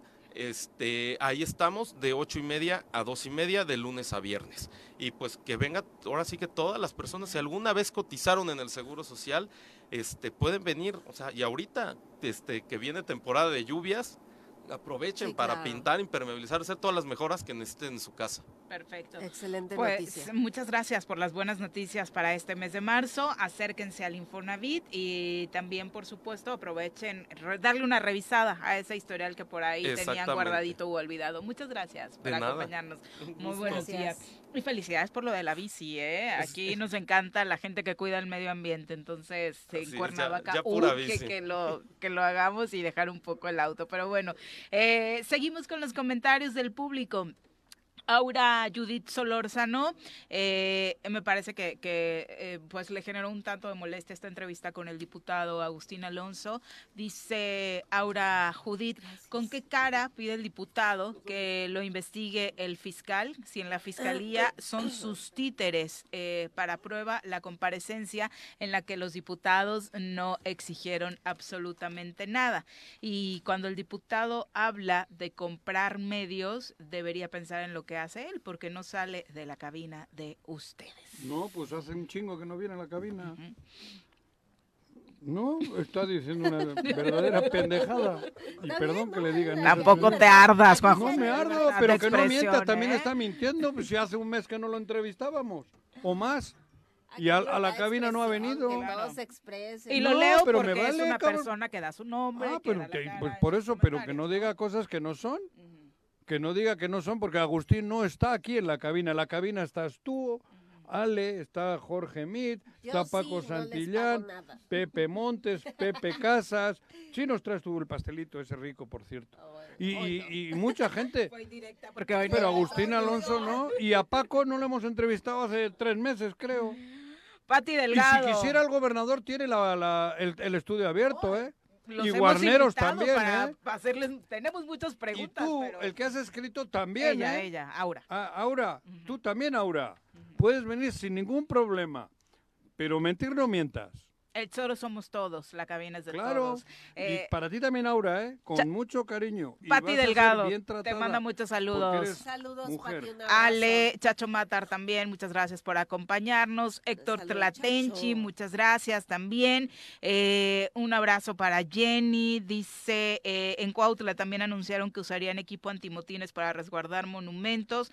Después hubo por ahí un desmentido por parte del propio ayuntamiento de Cuautla diciendo que no era cierto. Eh, en Cuernavaca también hubo alrededor de estos temas un posicionamiento por parte del alcalde José Luis Uriostegui señalando que ellos no se iban a sumar eh, a este mega operativo del gobierno del estado encabezado por la CES, sino que al contrario pedían que a las mujeres no se les criminalizara. Y me parece importante resaltar lo de Cuernavaca porque al inicio de esta administración tuvieron un episodio que los marcó tras las detenciones de manifestantes en La Paloma de la Paz, manifestantes feministas Sí. que reivindicaban la ley vicaria. Eh, entendieron también la lección que no solamente, bueno, fueron liberadas por este tema, sino que se reunieron con ellas, eh, hicieron mesas de trabajo y obviamente la relación del ayuntamiento con los grupos feministas en sus exigencias, pues ha, ha caminado un poquito más en forma, ¿no? Me parece que eso sería lo mínimo que le tendríamos que exigir a las autoridades, que nos escuchen, ¿no? Que no exista cerrazón. Pero, Pero, no es bueno. que ayer incluso Guarneros de forma despectiva dijo que la secretaria de Seguridad de Cuernavaca Ujú. solo va a hacer Es lo que del- ella solo pensó en el en- en operativo, operativo vial. vial. Por eso nosotros tenemos que poner no va a los mandar a, nadie. Pues, ¿Qué va a mandar a Dios. nadie? ¿Quién va a mandar, cabrón? Antimotines. Bueno, Si no Sí. llegan, no, no, no, no, no- no nos invade Estados Unidos. Ni... O sea, es también Es la forma una- de, de hacer son las mujeres en declaraciones. lucha. ¿eh? El Porque, tono. porque también en la Ciudad de México se hacen operativos, pero no se hace. Pero no se eh, amenaza. No se declara despectivamente, Claro, ¿no? O sea, oye, se hace oye. para salvaguardar calladito, mira, Si quieres todo, tapar tu casa, la, no la pared no con papel, la tapa, sí, pues claro. está bien, cabrón. O quieres poner, no sé. Pero no hagas declaraciones No hagas esas declaraciones. como las tan- hizo 8 con el 29. día anterior para asustar. Tenemos en la línea telefónica a la diputada Andrea. Gordillo, a quien saludamos con muchísimo gusto, diputada está aquí local. todos los días. Andre- diputada. ¿cómo te va? Muy buenos días. Buenos días, Viri. Hola, Juanjo. Qué gustazo saludarte como siempre. Igual, yo también, ¿eh? Y sabes que lo digo con cariño y respeto. ¿eh? Muy No, bien, Ale. muchas Es que ya, sabe que te Ale. anímicamente. Te- eh, Alejandra Flores, sí, aquí con, con nosotros también escuchándote. Eh, diputada, pues cuéntanos un poquito, eh, ayer te leíamos en redes sociales, eh, no, no caen eh, para nada bien en un estado como el nuestro estos posicionamientos del vicealmirante Guarneros. No, claro que no. Un poquito de más, yo diría. Y, y es una responsabilidad que como funcionarios públicos no caigamos en ese tipo de mensajes. Como mujer, como ciudadana, al igual que tú, Viri, que vi en Twitter, eh, me da mucho coraje que que marquen estos posicionamientos como si las mujeres fuéramos las malas. En realidad es que se debería de preocupar por otras cosas, ¿no? Morelos, un estado de los más inseguros en, eh, en el país y, y que le preocupe tanto a una marcha en donde lo único que exigimos es igualdad sustantiva, equidad y, y bueno, ese Justicia. tipo de posicionamientos están muy de más. Sin duda, diputada. Oye, cuéntanos las actividades en el marco del 8 de marzo eh, que tendrás. Pues bueno, el día de hoy es la marcha. A quien le interese es muy importante también eh, que, que tengan recomendaciones. Nosotros nos vamos a concentrar primero a las 2 de la tarde en el Parque Tlaltenango. Ya durante unos añitos hemos hecho un grupo, un círculo de mujeres hermoso y nos vamos a juntar como 80 mujeres ahí para después salir a, a la marcha con nuestros letreros y, y juntas, ¿no? Si es tu primera marcha mujer, mujeres, es importante que tengas recomendaciones como llevar tu, tu teléfono cargado, agua bien hidratada, es muy importante. y también que mandes tu ubicación en tiempo real, es, es algo importante. No creo que pase este nada, como todos los años, es una marcha tranquila, pacífica y seguir exigiendo nuestros derechos invitación y ha sido conmovedor leer cómo cada vez son más contingentes los que se suman. Obviamente esta marcha estará encabezada eh, por las víctimas, por familiares de mujeres que han sido víctimas de la violencia en el Estado, pero además eh, pues muchos contingentes como este que mencionas de eh, chicas, incluso niñas que van por primera vez a una marcha de este tipo, ¿no? Sí, la verdad, escuchar a las mujeres que van por primera vez te llena el corazón, otra vez te da como esa esperanza y esa luz para, para salir a, gritar con todo.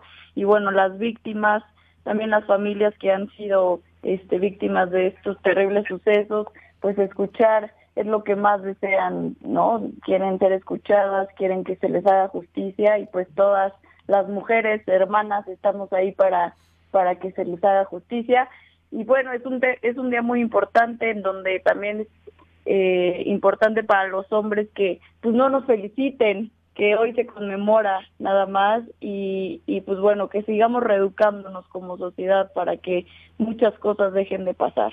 Eh, era eh, importante un poco platicar contigo sobre este tema de la marcha, porque mucho de lo que provocan declaraciones como las de ayer es inhibir la participación de muchas mujeres que no sé, pensando que es la primera vez que vas a una marcha, que no sabes un poco cómo eh, se da la organización y el ánimo de las mujeres que participamos, pueden llegar a, a, vencerlas el miedo, ¿no? Y decir, mejor no voy, mejor no participo, y eso, no alzar la voz.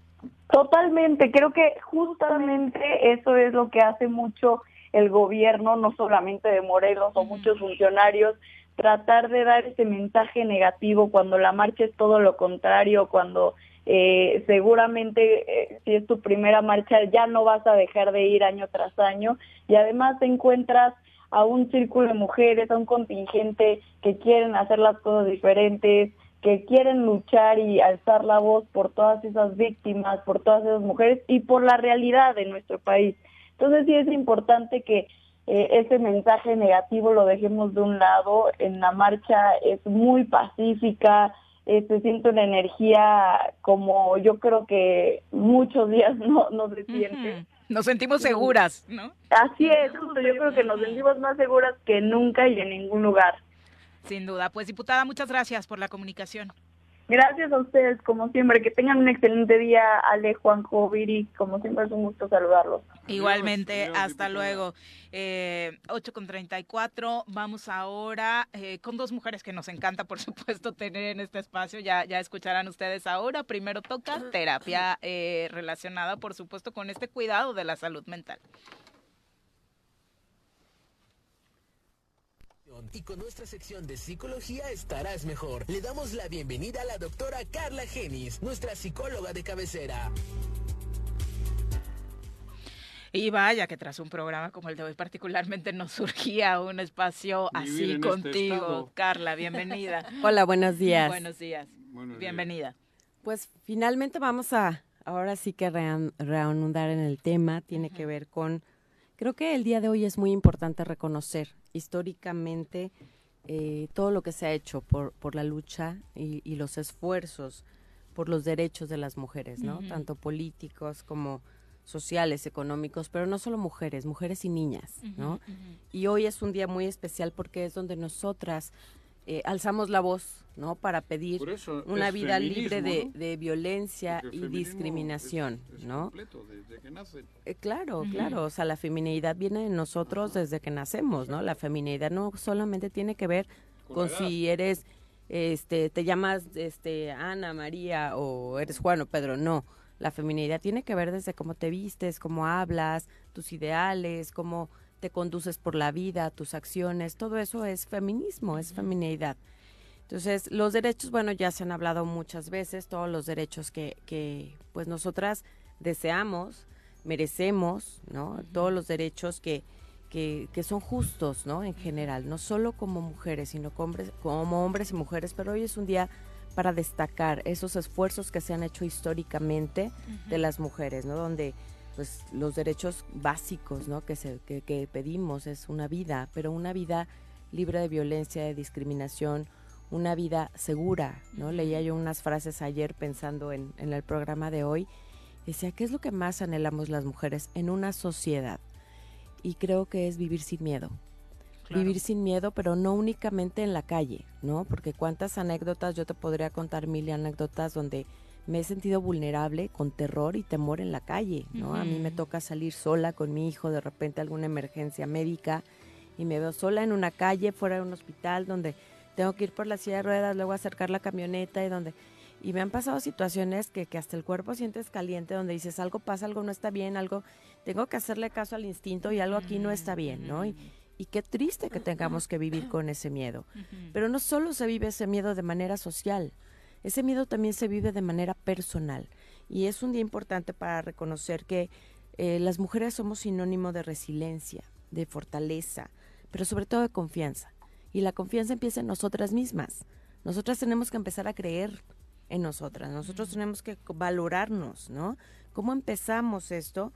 Pues darnos cuenta de nuestras habilidades, de nuestras cualidades, de nuestras capacidades, de nuestros deseos, de nuestros ideales, de todos estos gustos, talentos, fortalezas y también las debilidades que tenemos, ¿no? Y echar mano de todos los recursos que tenemos para aprender a confiar en nosotras mismas y poder alcanzar metas, poder alcanzar ideales y poder lograr cosas. Todo esto no se logra si no crees en ti misma. Creo que es un día interesante para decir sí. Yo espero que una sociedad me respalde, yo espero que una sociedad me permita vivir sin miedo, salir a la calle con tranquilidad. ¿Cuántas veces hemos querido salir con nuestros hijos al parque y dices, no, qué miedo? Porque está solo, porque está oscuro, porque ves por ahí personas que dices, como que no me late, como que algo no y, y, nos detiene, ¿no? Eso nos limita. Pero también cuántas veces hemos podido eh, trascender, ser exitosas, crecer, impulsarnos y el mismo miedo personal te bloquea, ¿no? Y dices, no, es que a lo mejor no soy tan buena, no es que a lo mejor hay alguien mejor que yo, no es que...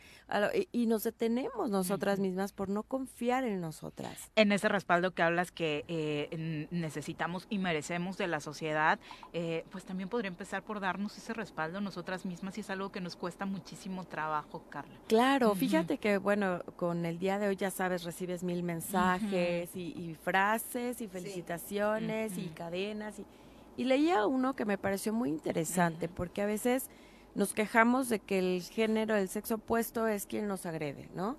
Pero a veces entre nosotras también somos bastante agresivas y destructivas, ¿no? Sí, entonces... O nosotras con nosotras mismas, Exacto. ¿Qué puedes hacer? Uno haz las paces contigo. O sea, eres como eres.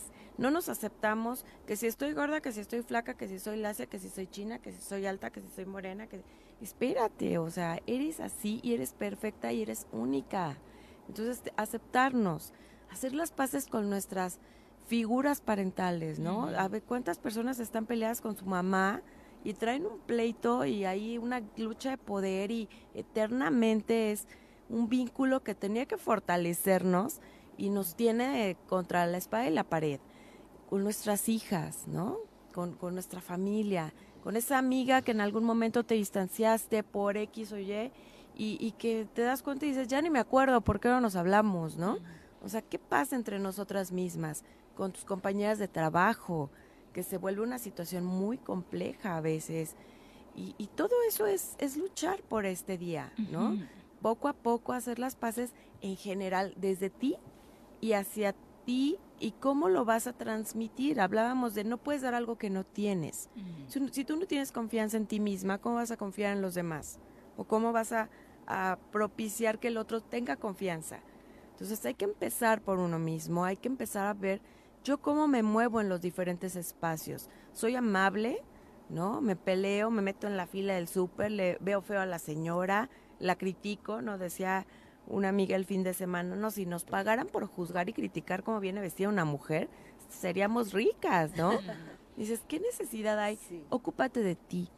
Creo que, que el la mejor manera de honrar un día tan especial, de una lucha por el bienestar de las mujeres, es empezando a hacerte responsable de ti. Ocúpate de ti, mejora tú mismo. La competencia no es afuera. La competencia empieza contigo. Yo quiero superarme cada día. Si hoy leí dos páginas de un libro, bueno, mañana leo tres. Si hoy me levanté a, las 7, mañana me levanto cuarto para las 7. O sea, las mejoras empiezan en uno mismo. Y si te ocupas en ti misma, no te da tiempo de estar viendo a quién destruyes, a quién molestas, a quién le echas tierra, con quién te peleas. La gente que pelea es la que no tiene nada que hacer, como el ejemplo del gobernador que les poníamos al inicio del programa. Tal vez sí tienen mucho que hacer, pero sabes que yo creo que ahí falta valor para voltearse a ver. Porque es más fácil voltear a ver y señalar a los de afuera que voltearte a ver a ti y decir yo dónde le estoy regando, yo cómo puedo mejorar, yo qué necesito hacer para cambiar. ¿no? Y, y el apoyo tiene que empezar con una, sí obviamente necesitamos el apoyo social, porque evidentemente hay situaciones de discriminación muy fuertes y, y que son muy marcadas. A mí me tocó ver en algunos puestos de trabajo donde si el jefe máximo era hombre tenía un sueldo, pero si llegaba una jefa mujer le bajaban el sueldo. ¿No? Dices, ¿cómo? ¿No? Las limitaciones de eres mamá y si el hijo se enferma, pues tú sabrás, te descuentan el día, te, o sea, no hay esa empatía a las necesidades reales. Ni justicia. Claro, claro. Ni justicia en torno a salarios. Vamos, vamos a hacer, yo creo que más que igualdad tiene que haber equidad, donde hay que basarse realmente en las necesidades que uno requiere, porque no necesitamos exactamente lo mismo.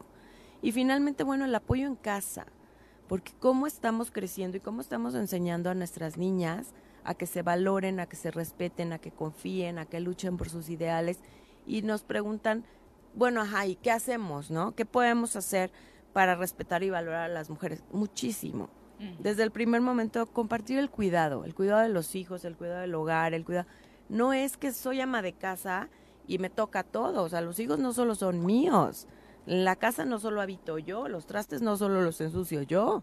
Entonces, compartir ese cuidado me estás ayudando es parte de nuestro equipo de familia, ¿no? El, el denunciar, hay muchos casos de acoso que no se denuncian por miedo, por llevar la fiesta en paz, porque no sabemos cómo, y, apoyar a que las mujeres no se queden calladas, que alcen la voz sin temor, porque siempre es que me van a correr, ¿no? es que, va a ser peor, es que me lo voy a echar encima y entonces va... No, no, no, tenemos que aprender a hablar hablar no te afecta, pero hay que saber cómo, lo que decías. las palabras son importantes, pero el cómo se dicen las cosas es lo que le da el sentido a lo que tú estás buscando, ¿no? Rechazar el binarismo de género, obviamente, también tenemos capacidades, no las mismas porque somos mujeres, somos diferentes, pero tenemos muchas cualidades y capacidades dignas de, de, una oportunidad para ejercerlas, ¿no? Exigir esta cultura de igualdad en el trabajo que, ahí empieza todo, ¿no? en, en esto, tus derechos políticos, muchas mujeres se quejan, dicen, a lo mejor todas luchamos desde nuestras trincheras, ¿no? Hoy una marcha, eh, en su casa una persona, eh, no hablando mal de la amiga o de la compañía de trabajo. Cada quien tiene una trinchera desde la cual puede luchar para tener una mejor calidad de vida como mujeres, ¿no? Enseñar a las niñas, eso es vital. La educación que le damos a las niñas, que son valiosas, que son importantes, que son capaces, que confíen, eso es lo que va a cambiar a nuestras generaciones. Que nosotros hoy eduquemos a nuestras niñas con estos valores y con esta fuerza y actuar con responsabilidad, porque también somos responsables. Hay mujeres efectivamente que están esperando que alguien les resuelva, que alguien las rescate, que alguien les dé. Porque así nos enseñaron. Y entonces no podemos seguir en esa dinámica. Estamos exigiendo avanzar a otro nivel evolutivamente social, pero pues yo me quedo sentada, ¿no?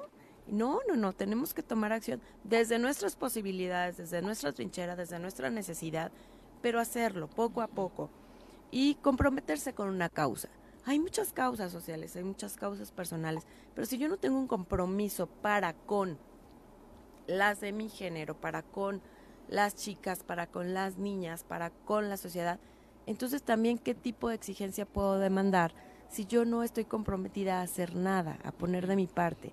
Todas tenemos mucho que dar, todas tenemos mucho que aprender, todas tenemos mucho, mucho todavía que explorar y creo que la, la base de todo esto es el miedo. No hay que tener miedo. Tenemos el derecho a vivir en una sociedad sin miedo, hablando desde mi persona, desde mi casa, desde las calles en donde vivo. El miedo es lo que nos da la libertad o nos las corta. Y esto es lo que ha paralizado tantas veces, ¿no? Como decían ahorita, cuántos eh, mensajes confusos, eh, distorsionados están enviando para que no asistan a las marchas, ¿no? Porque son a través del miedo. Te puede pasar algo, se va a poner peligroso. ¿Y qué hace uno? Se siente vulnerable y dice, no, mejor no voy, no, mejor no hablo, no, mejor... Miedo es el dolor. Claro. Claro, y el miedo corta tu libertad. ¿Qué es lo que más deseamos? Esa libertad. Y la libertad nos las da la ausencia del miedo. Pues muchísimas gracias por este mensaje. ¿Dónde te encuentra nuestro público? Al celular triple siete, otra vez siete, ochenta y siete, ochenta y seis, treinta y seis. Y en el consultorio en Colonia eh, Jacarandas, calle Tulipal, número 7. Ahí los gracias esperamos. por acompañarnos. Gracias a ustedes. Gracias. Excelente día. Vamos ahora. Quiero saludar hasta la Ciudad de México a un vasco mexicano amigo mío. Sí, ¿a? Agustín Goicochea se llama. Ah. Gran amigo. Un abrazo Un para él, por supuesto. y- Saludos. Y en este momento nos está escuchando.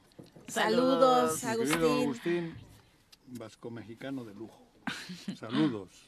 Saludemos ahora en cabina a nuestra querida ginecóloga que ya nos acompaña hoy, obviamente, para hablar de temas eh, como su área lo indica específicamente para nosotras. Bienvenida, doctor. Ay, muchísimas gracias, la verdad es que es un gusto estar aquí. Y bueno, pues hoy eh, conmemorando el Día de la Mujer, les voy a hablar de tres mujeres médicos que están registradas en la historia y que es bien importante porque estamos, eh, digo, el que yo sea, mu- sea mujer y sea médico, pues es porque ejercí mi derecho a la educación y pude llegar a esto y demás. Entonces eso es algo para, para, para sentirse a gusto, ¿no? Para decir, sabes que si yo puedo, tú puedes.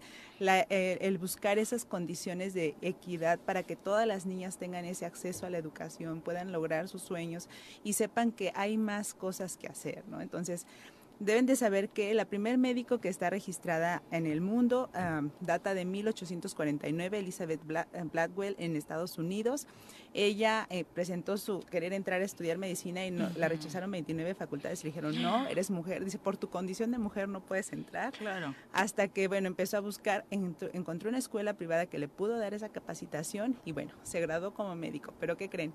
Sale y dice, pues no te voy a dar trabajo porque tú eres médico y no puedes estar en mi hospital. Entonces no había hospitales que la contrataran, no le permitían ejercer su, su trabajo, su profesión. ¿En qué año fue? 1849.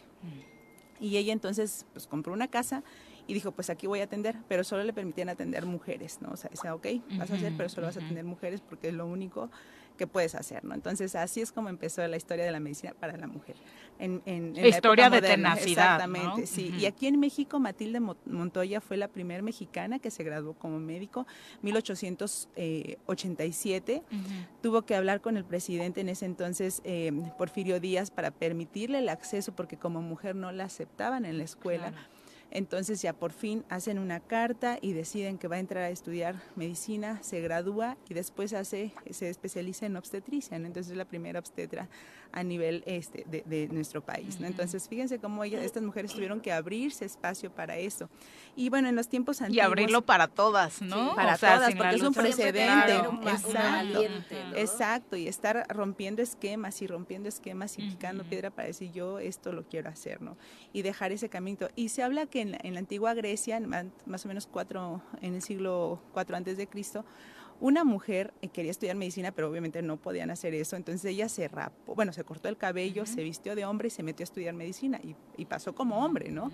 Y era, pues Un era un como. Sor Juana, la Sor Juana griega. sí, ¿no? Ajá. Y entonces estudió medicina y ya cuando iba, iba a encontró una mujer en la calle dando a luz y le dijo, te voy a atender. No, es que eres un hombre, no me toques, no me veas, ¿no?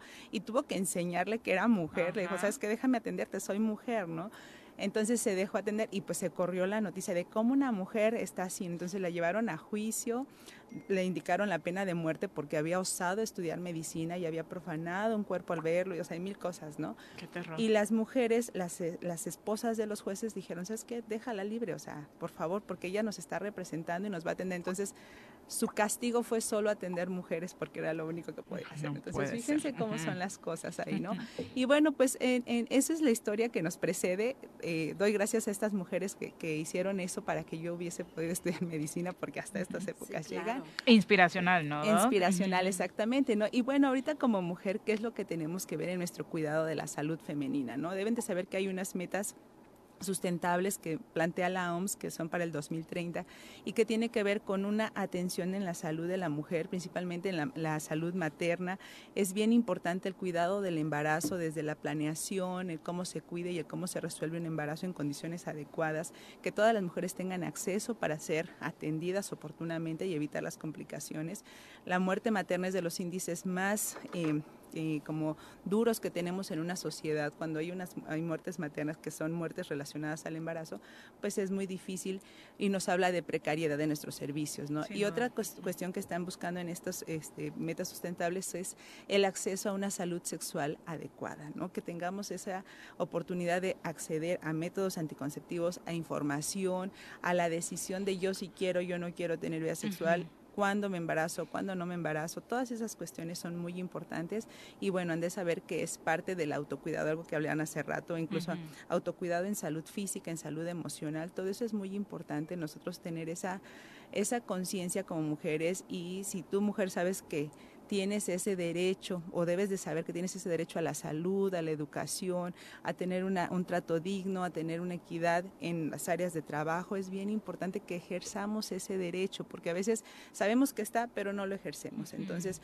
no es un privilegio, es un derecho que tenemos y que tenemos que ejercerlo. Entonces, así. Y particularmente rompiendo ese mandato social, doctora, que lo platicábamos con Carla, la psicóloga, hace un ratito en torno a de, es que ni siquiera nos volteamos a ver, ¿no? No volteamos a ver a nuestro cuerpo cuerpo, eh, el estado en el que se encuentra, porque como hemos aprendido a ser las cuidadoras primarias de la familia, importa que esté bien los demás y yo valgo un poco, ¿no? Claro, así es. De hecho, yo nací en una sociedad donde las mujeres eran para la casa y los hombres para el campo. Digo, si tú lo eliges, qué bueno, porque eso es lo que tú eliges y está muy bien.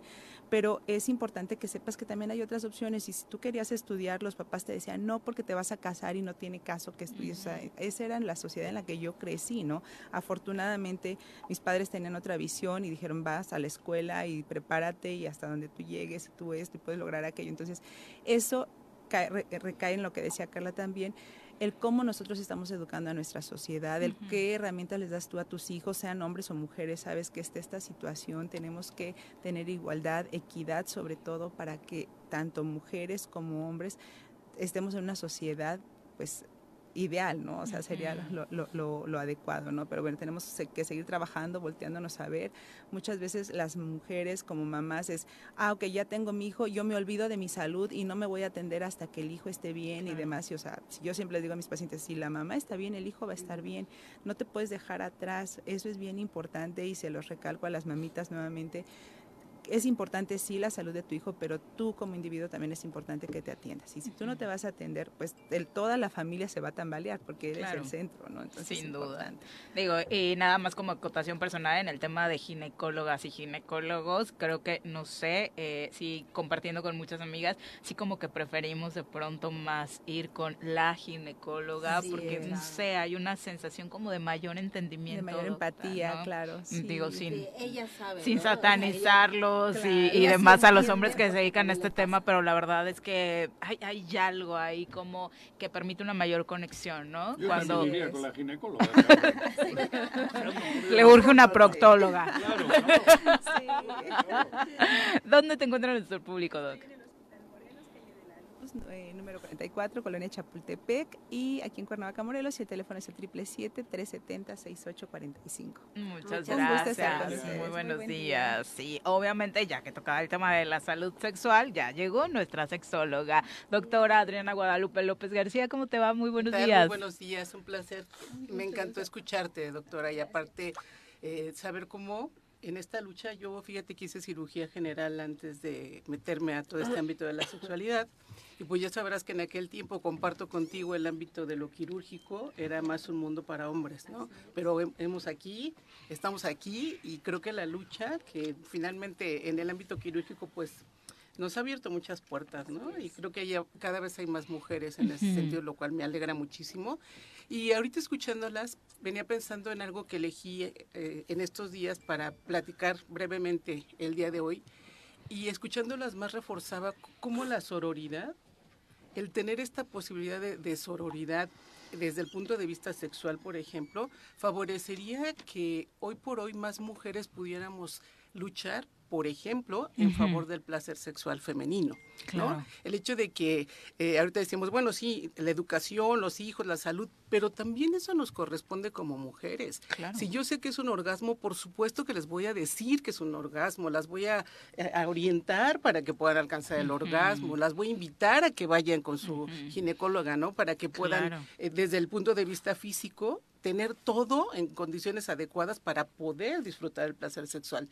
Pero si me da miedo, si en algún momento yo como mamá no quiero tocar ese tema porque entonces qué tal que mi hija empieza a tener ahí medio sus fantasías sexuales y entonces inicia la vida sexual, ¿no? Entonces, qué susto. Sin embargo, va, a tener fantasías sexuales, va a iniciar su vida sexual con o sin mi consentimiento. ¿no? Se lo con o sin mi permiso. Y qué mejor que esté educada, que tenga información adecuada, que tenga información fidedigna, que sea una información que se haya dado con amor y con, obviamente, pues atrás con una con un respaldo científico, no no nada más así como pues la comadre dijo. no, es, no es que esté mal lo que dijo la comadre. Sin embargo, a veces eso de boca en boca no siempre tiene una verdad. Porque muchas veces viene desde el desconocimiento o el miedo, doctora, ¿no? Así es. Y entonces fíjense cómo unirnos, ser sororas entre, no sé, esto de la sororidad viene de hermandad, viene de nosotras mujeres. Si estamos en favor del placer sexual, pues vamos a hacer lo posible. Al menos ahorita nosotras cuatro podemos hacer algo entonces me refiero a que eh, eh, en todas las mujeres, nuestras hermanas, amigas, y si se fijan va a haber una cascada para todas las mujeres que tenemos, al menos nosotras en nuestro entorno, hacer muchas cosas en favor de que esta educación sexual, que este placer sexual, que esta vida sexual, como bien decía la doctora hace un momento, no es a fuerza, es cuando tú estés lista, es cuando tú quieras, es cuando elijas, no por coerción, no por manipulación, etcétera, etcétera, ¿no? O sea, que pueda tener la libertad de decir, hoy es mi momento, quiero con esa persona, o hoy no quiero y mañana tampoco, quién sabe cuándo va a ser mi momento, ¿no? Entonces creo que tenemos todo eso, ese derecho, sabemos que hoy el derecho eh, al placer sexual es algo que debemos trabajar cada día más, porque no es que nos lo regalen, o sea, primero ya es por derecho y segundo, ¿a quién le corresponde trabajar eso? Pues a cada una, ¿no? Claro. A cada una de como, nosotras. Como, como, madres, digo, a lo mejor con, con, quienes tienen hijas, es como transmitimos también toda esa información a nuestras hijas, ¿no? Eh, porque antes, digo, a mí, en mi caso, a mí nunca me hablaron de eso, pero ni ni tantito, ¿no? O sea, y hay una generación donde no nos hablaban de, ese tipo de cosas. Sí, debieron eh, decirnos de si no te provoca un orgasmo ya no le contestes el mensaje, ¿no? sí. Bloquéalo. Sí. Entonces ahora ya es, es cómo, cómo se habla de, este tema, ¿no? Eh, mucho en la escuela nos ayudan, ¿no? Eh, hay clases de sexualidad y talleres y todo. Y, y de repente sale información sorprendente de las dudas que tienen las niñas y los niños de, yo lo digo de la generación de mi hijo que tiene 12, 13 años, wow. O sea, a mí me sorprende realmente todas las dudas y todas las inquietudes que tienen a esa edad. ¿Cómo hablar con ellos de, sexualidad, de, un orgasmo? ¿Cómo le dices a tu hija? A tu hija?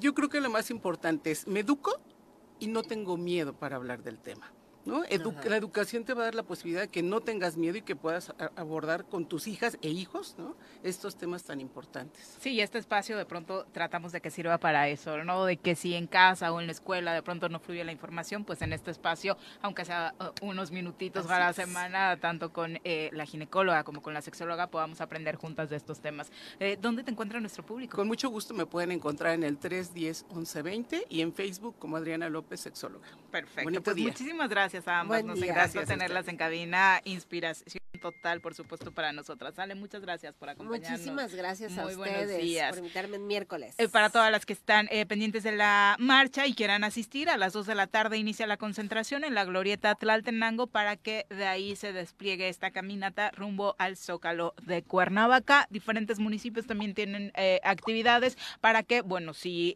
llegar a la capital cuesta un poquito de trabajo, también en la zona sur y en la zona oriente habrá estas marchas organizadas por las colectivas feministas. Así que esperen que se desarrolle todo eh, de acuerdo a lo que las mujeres que participan hayan planeado y no a que aquello que quienes están tratando de meternos miedo eh, pretenden lograr. Señora Rece, buenos días. Buenos días y termino como empecé, pidiendo perdón a mi madre, a mis hermanas, a mis amigas, a mis compañeras de viaje y a ustedes, porque he sido machista, soy machista y tengo que cambiar.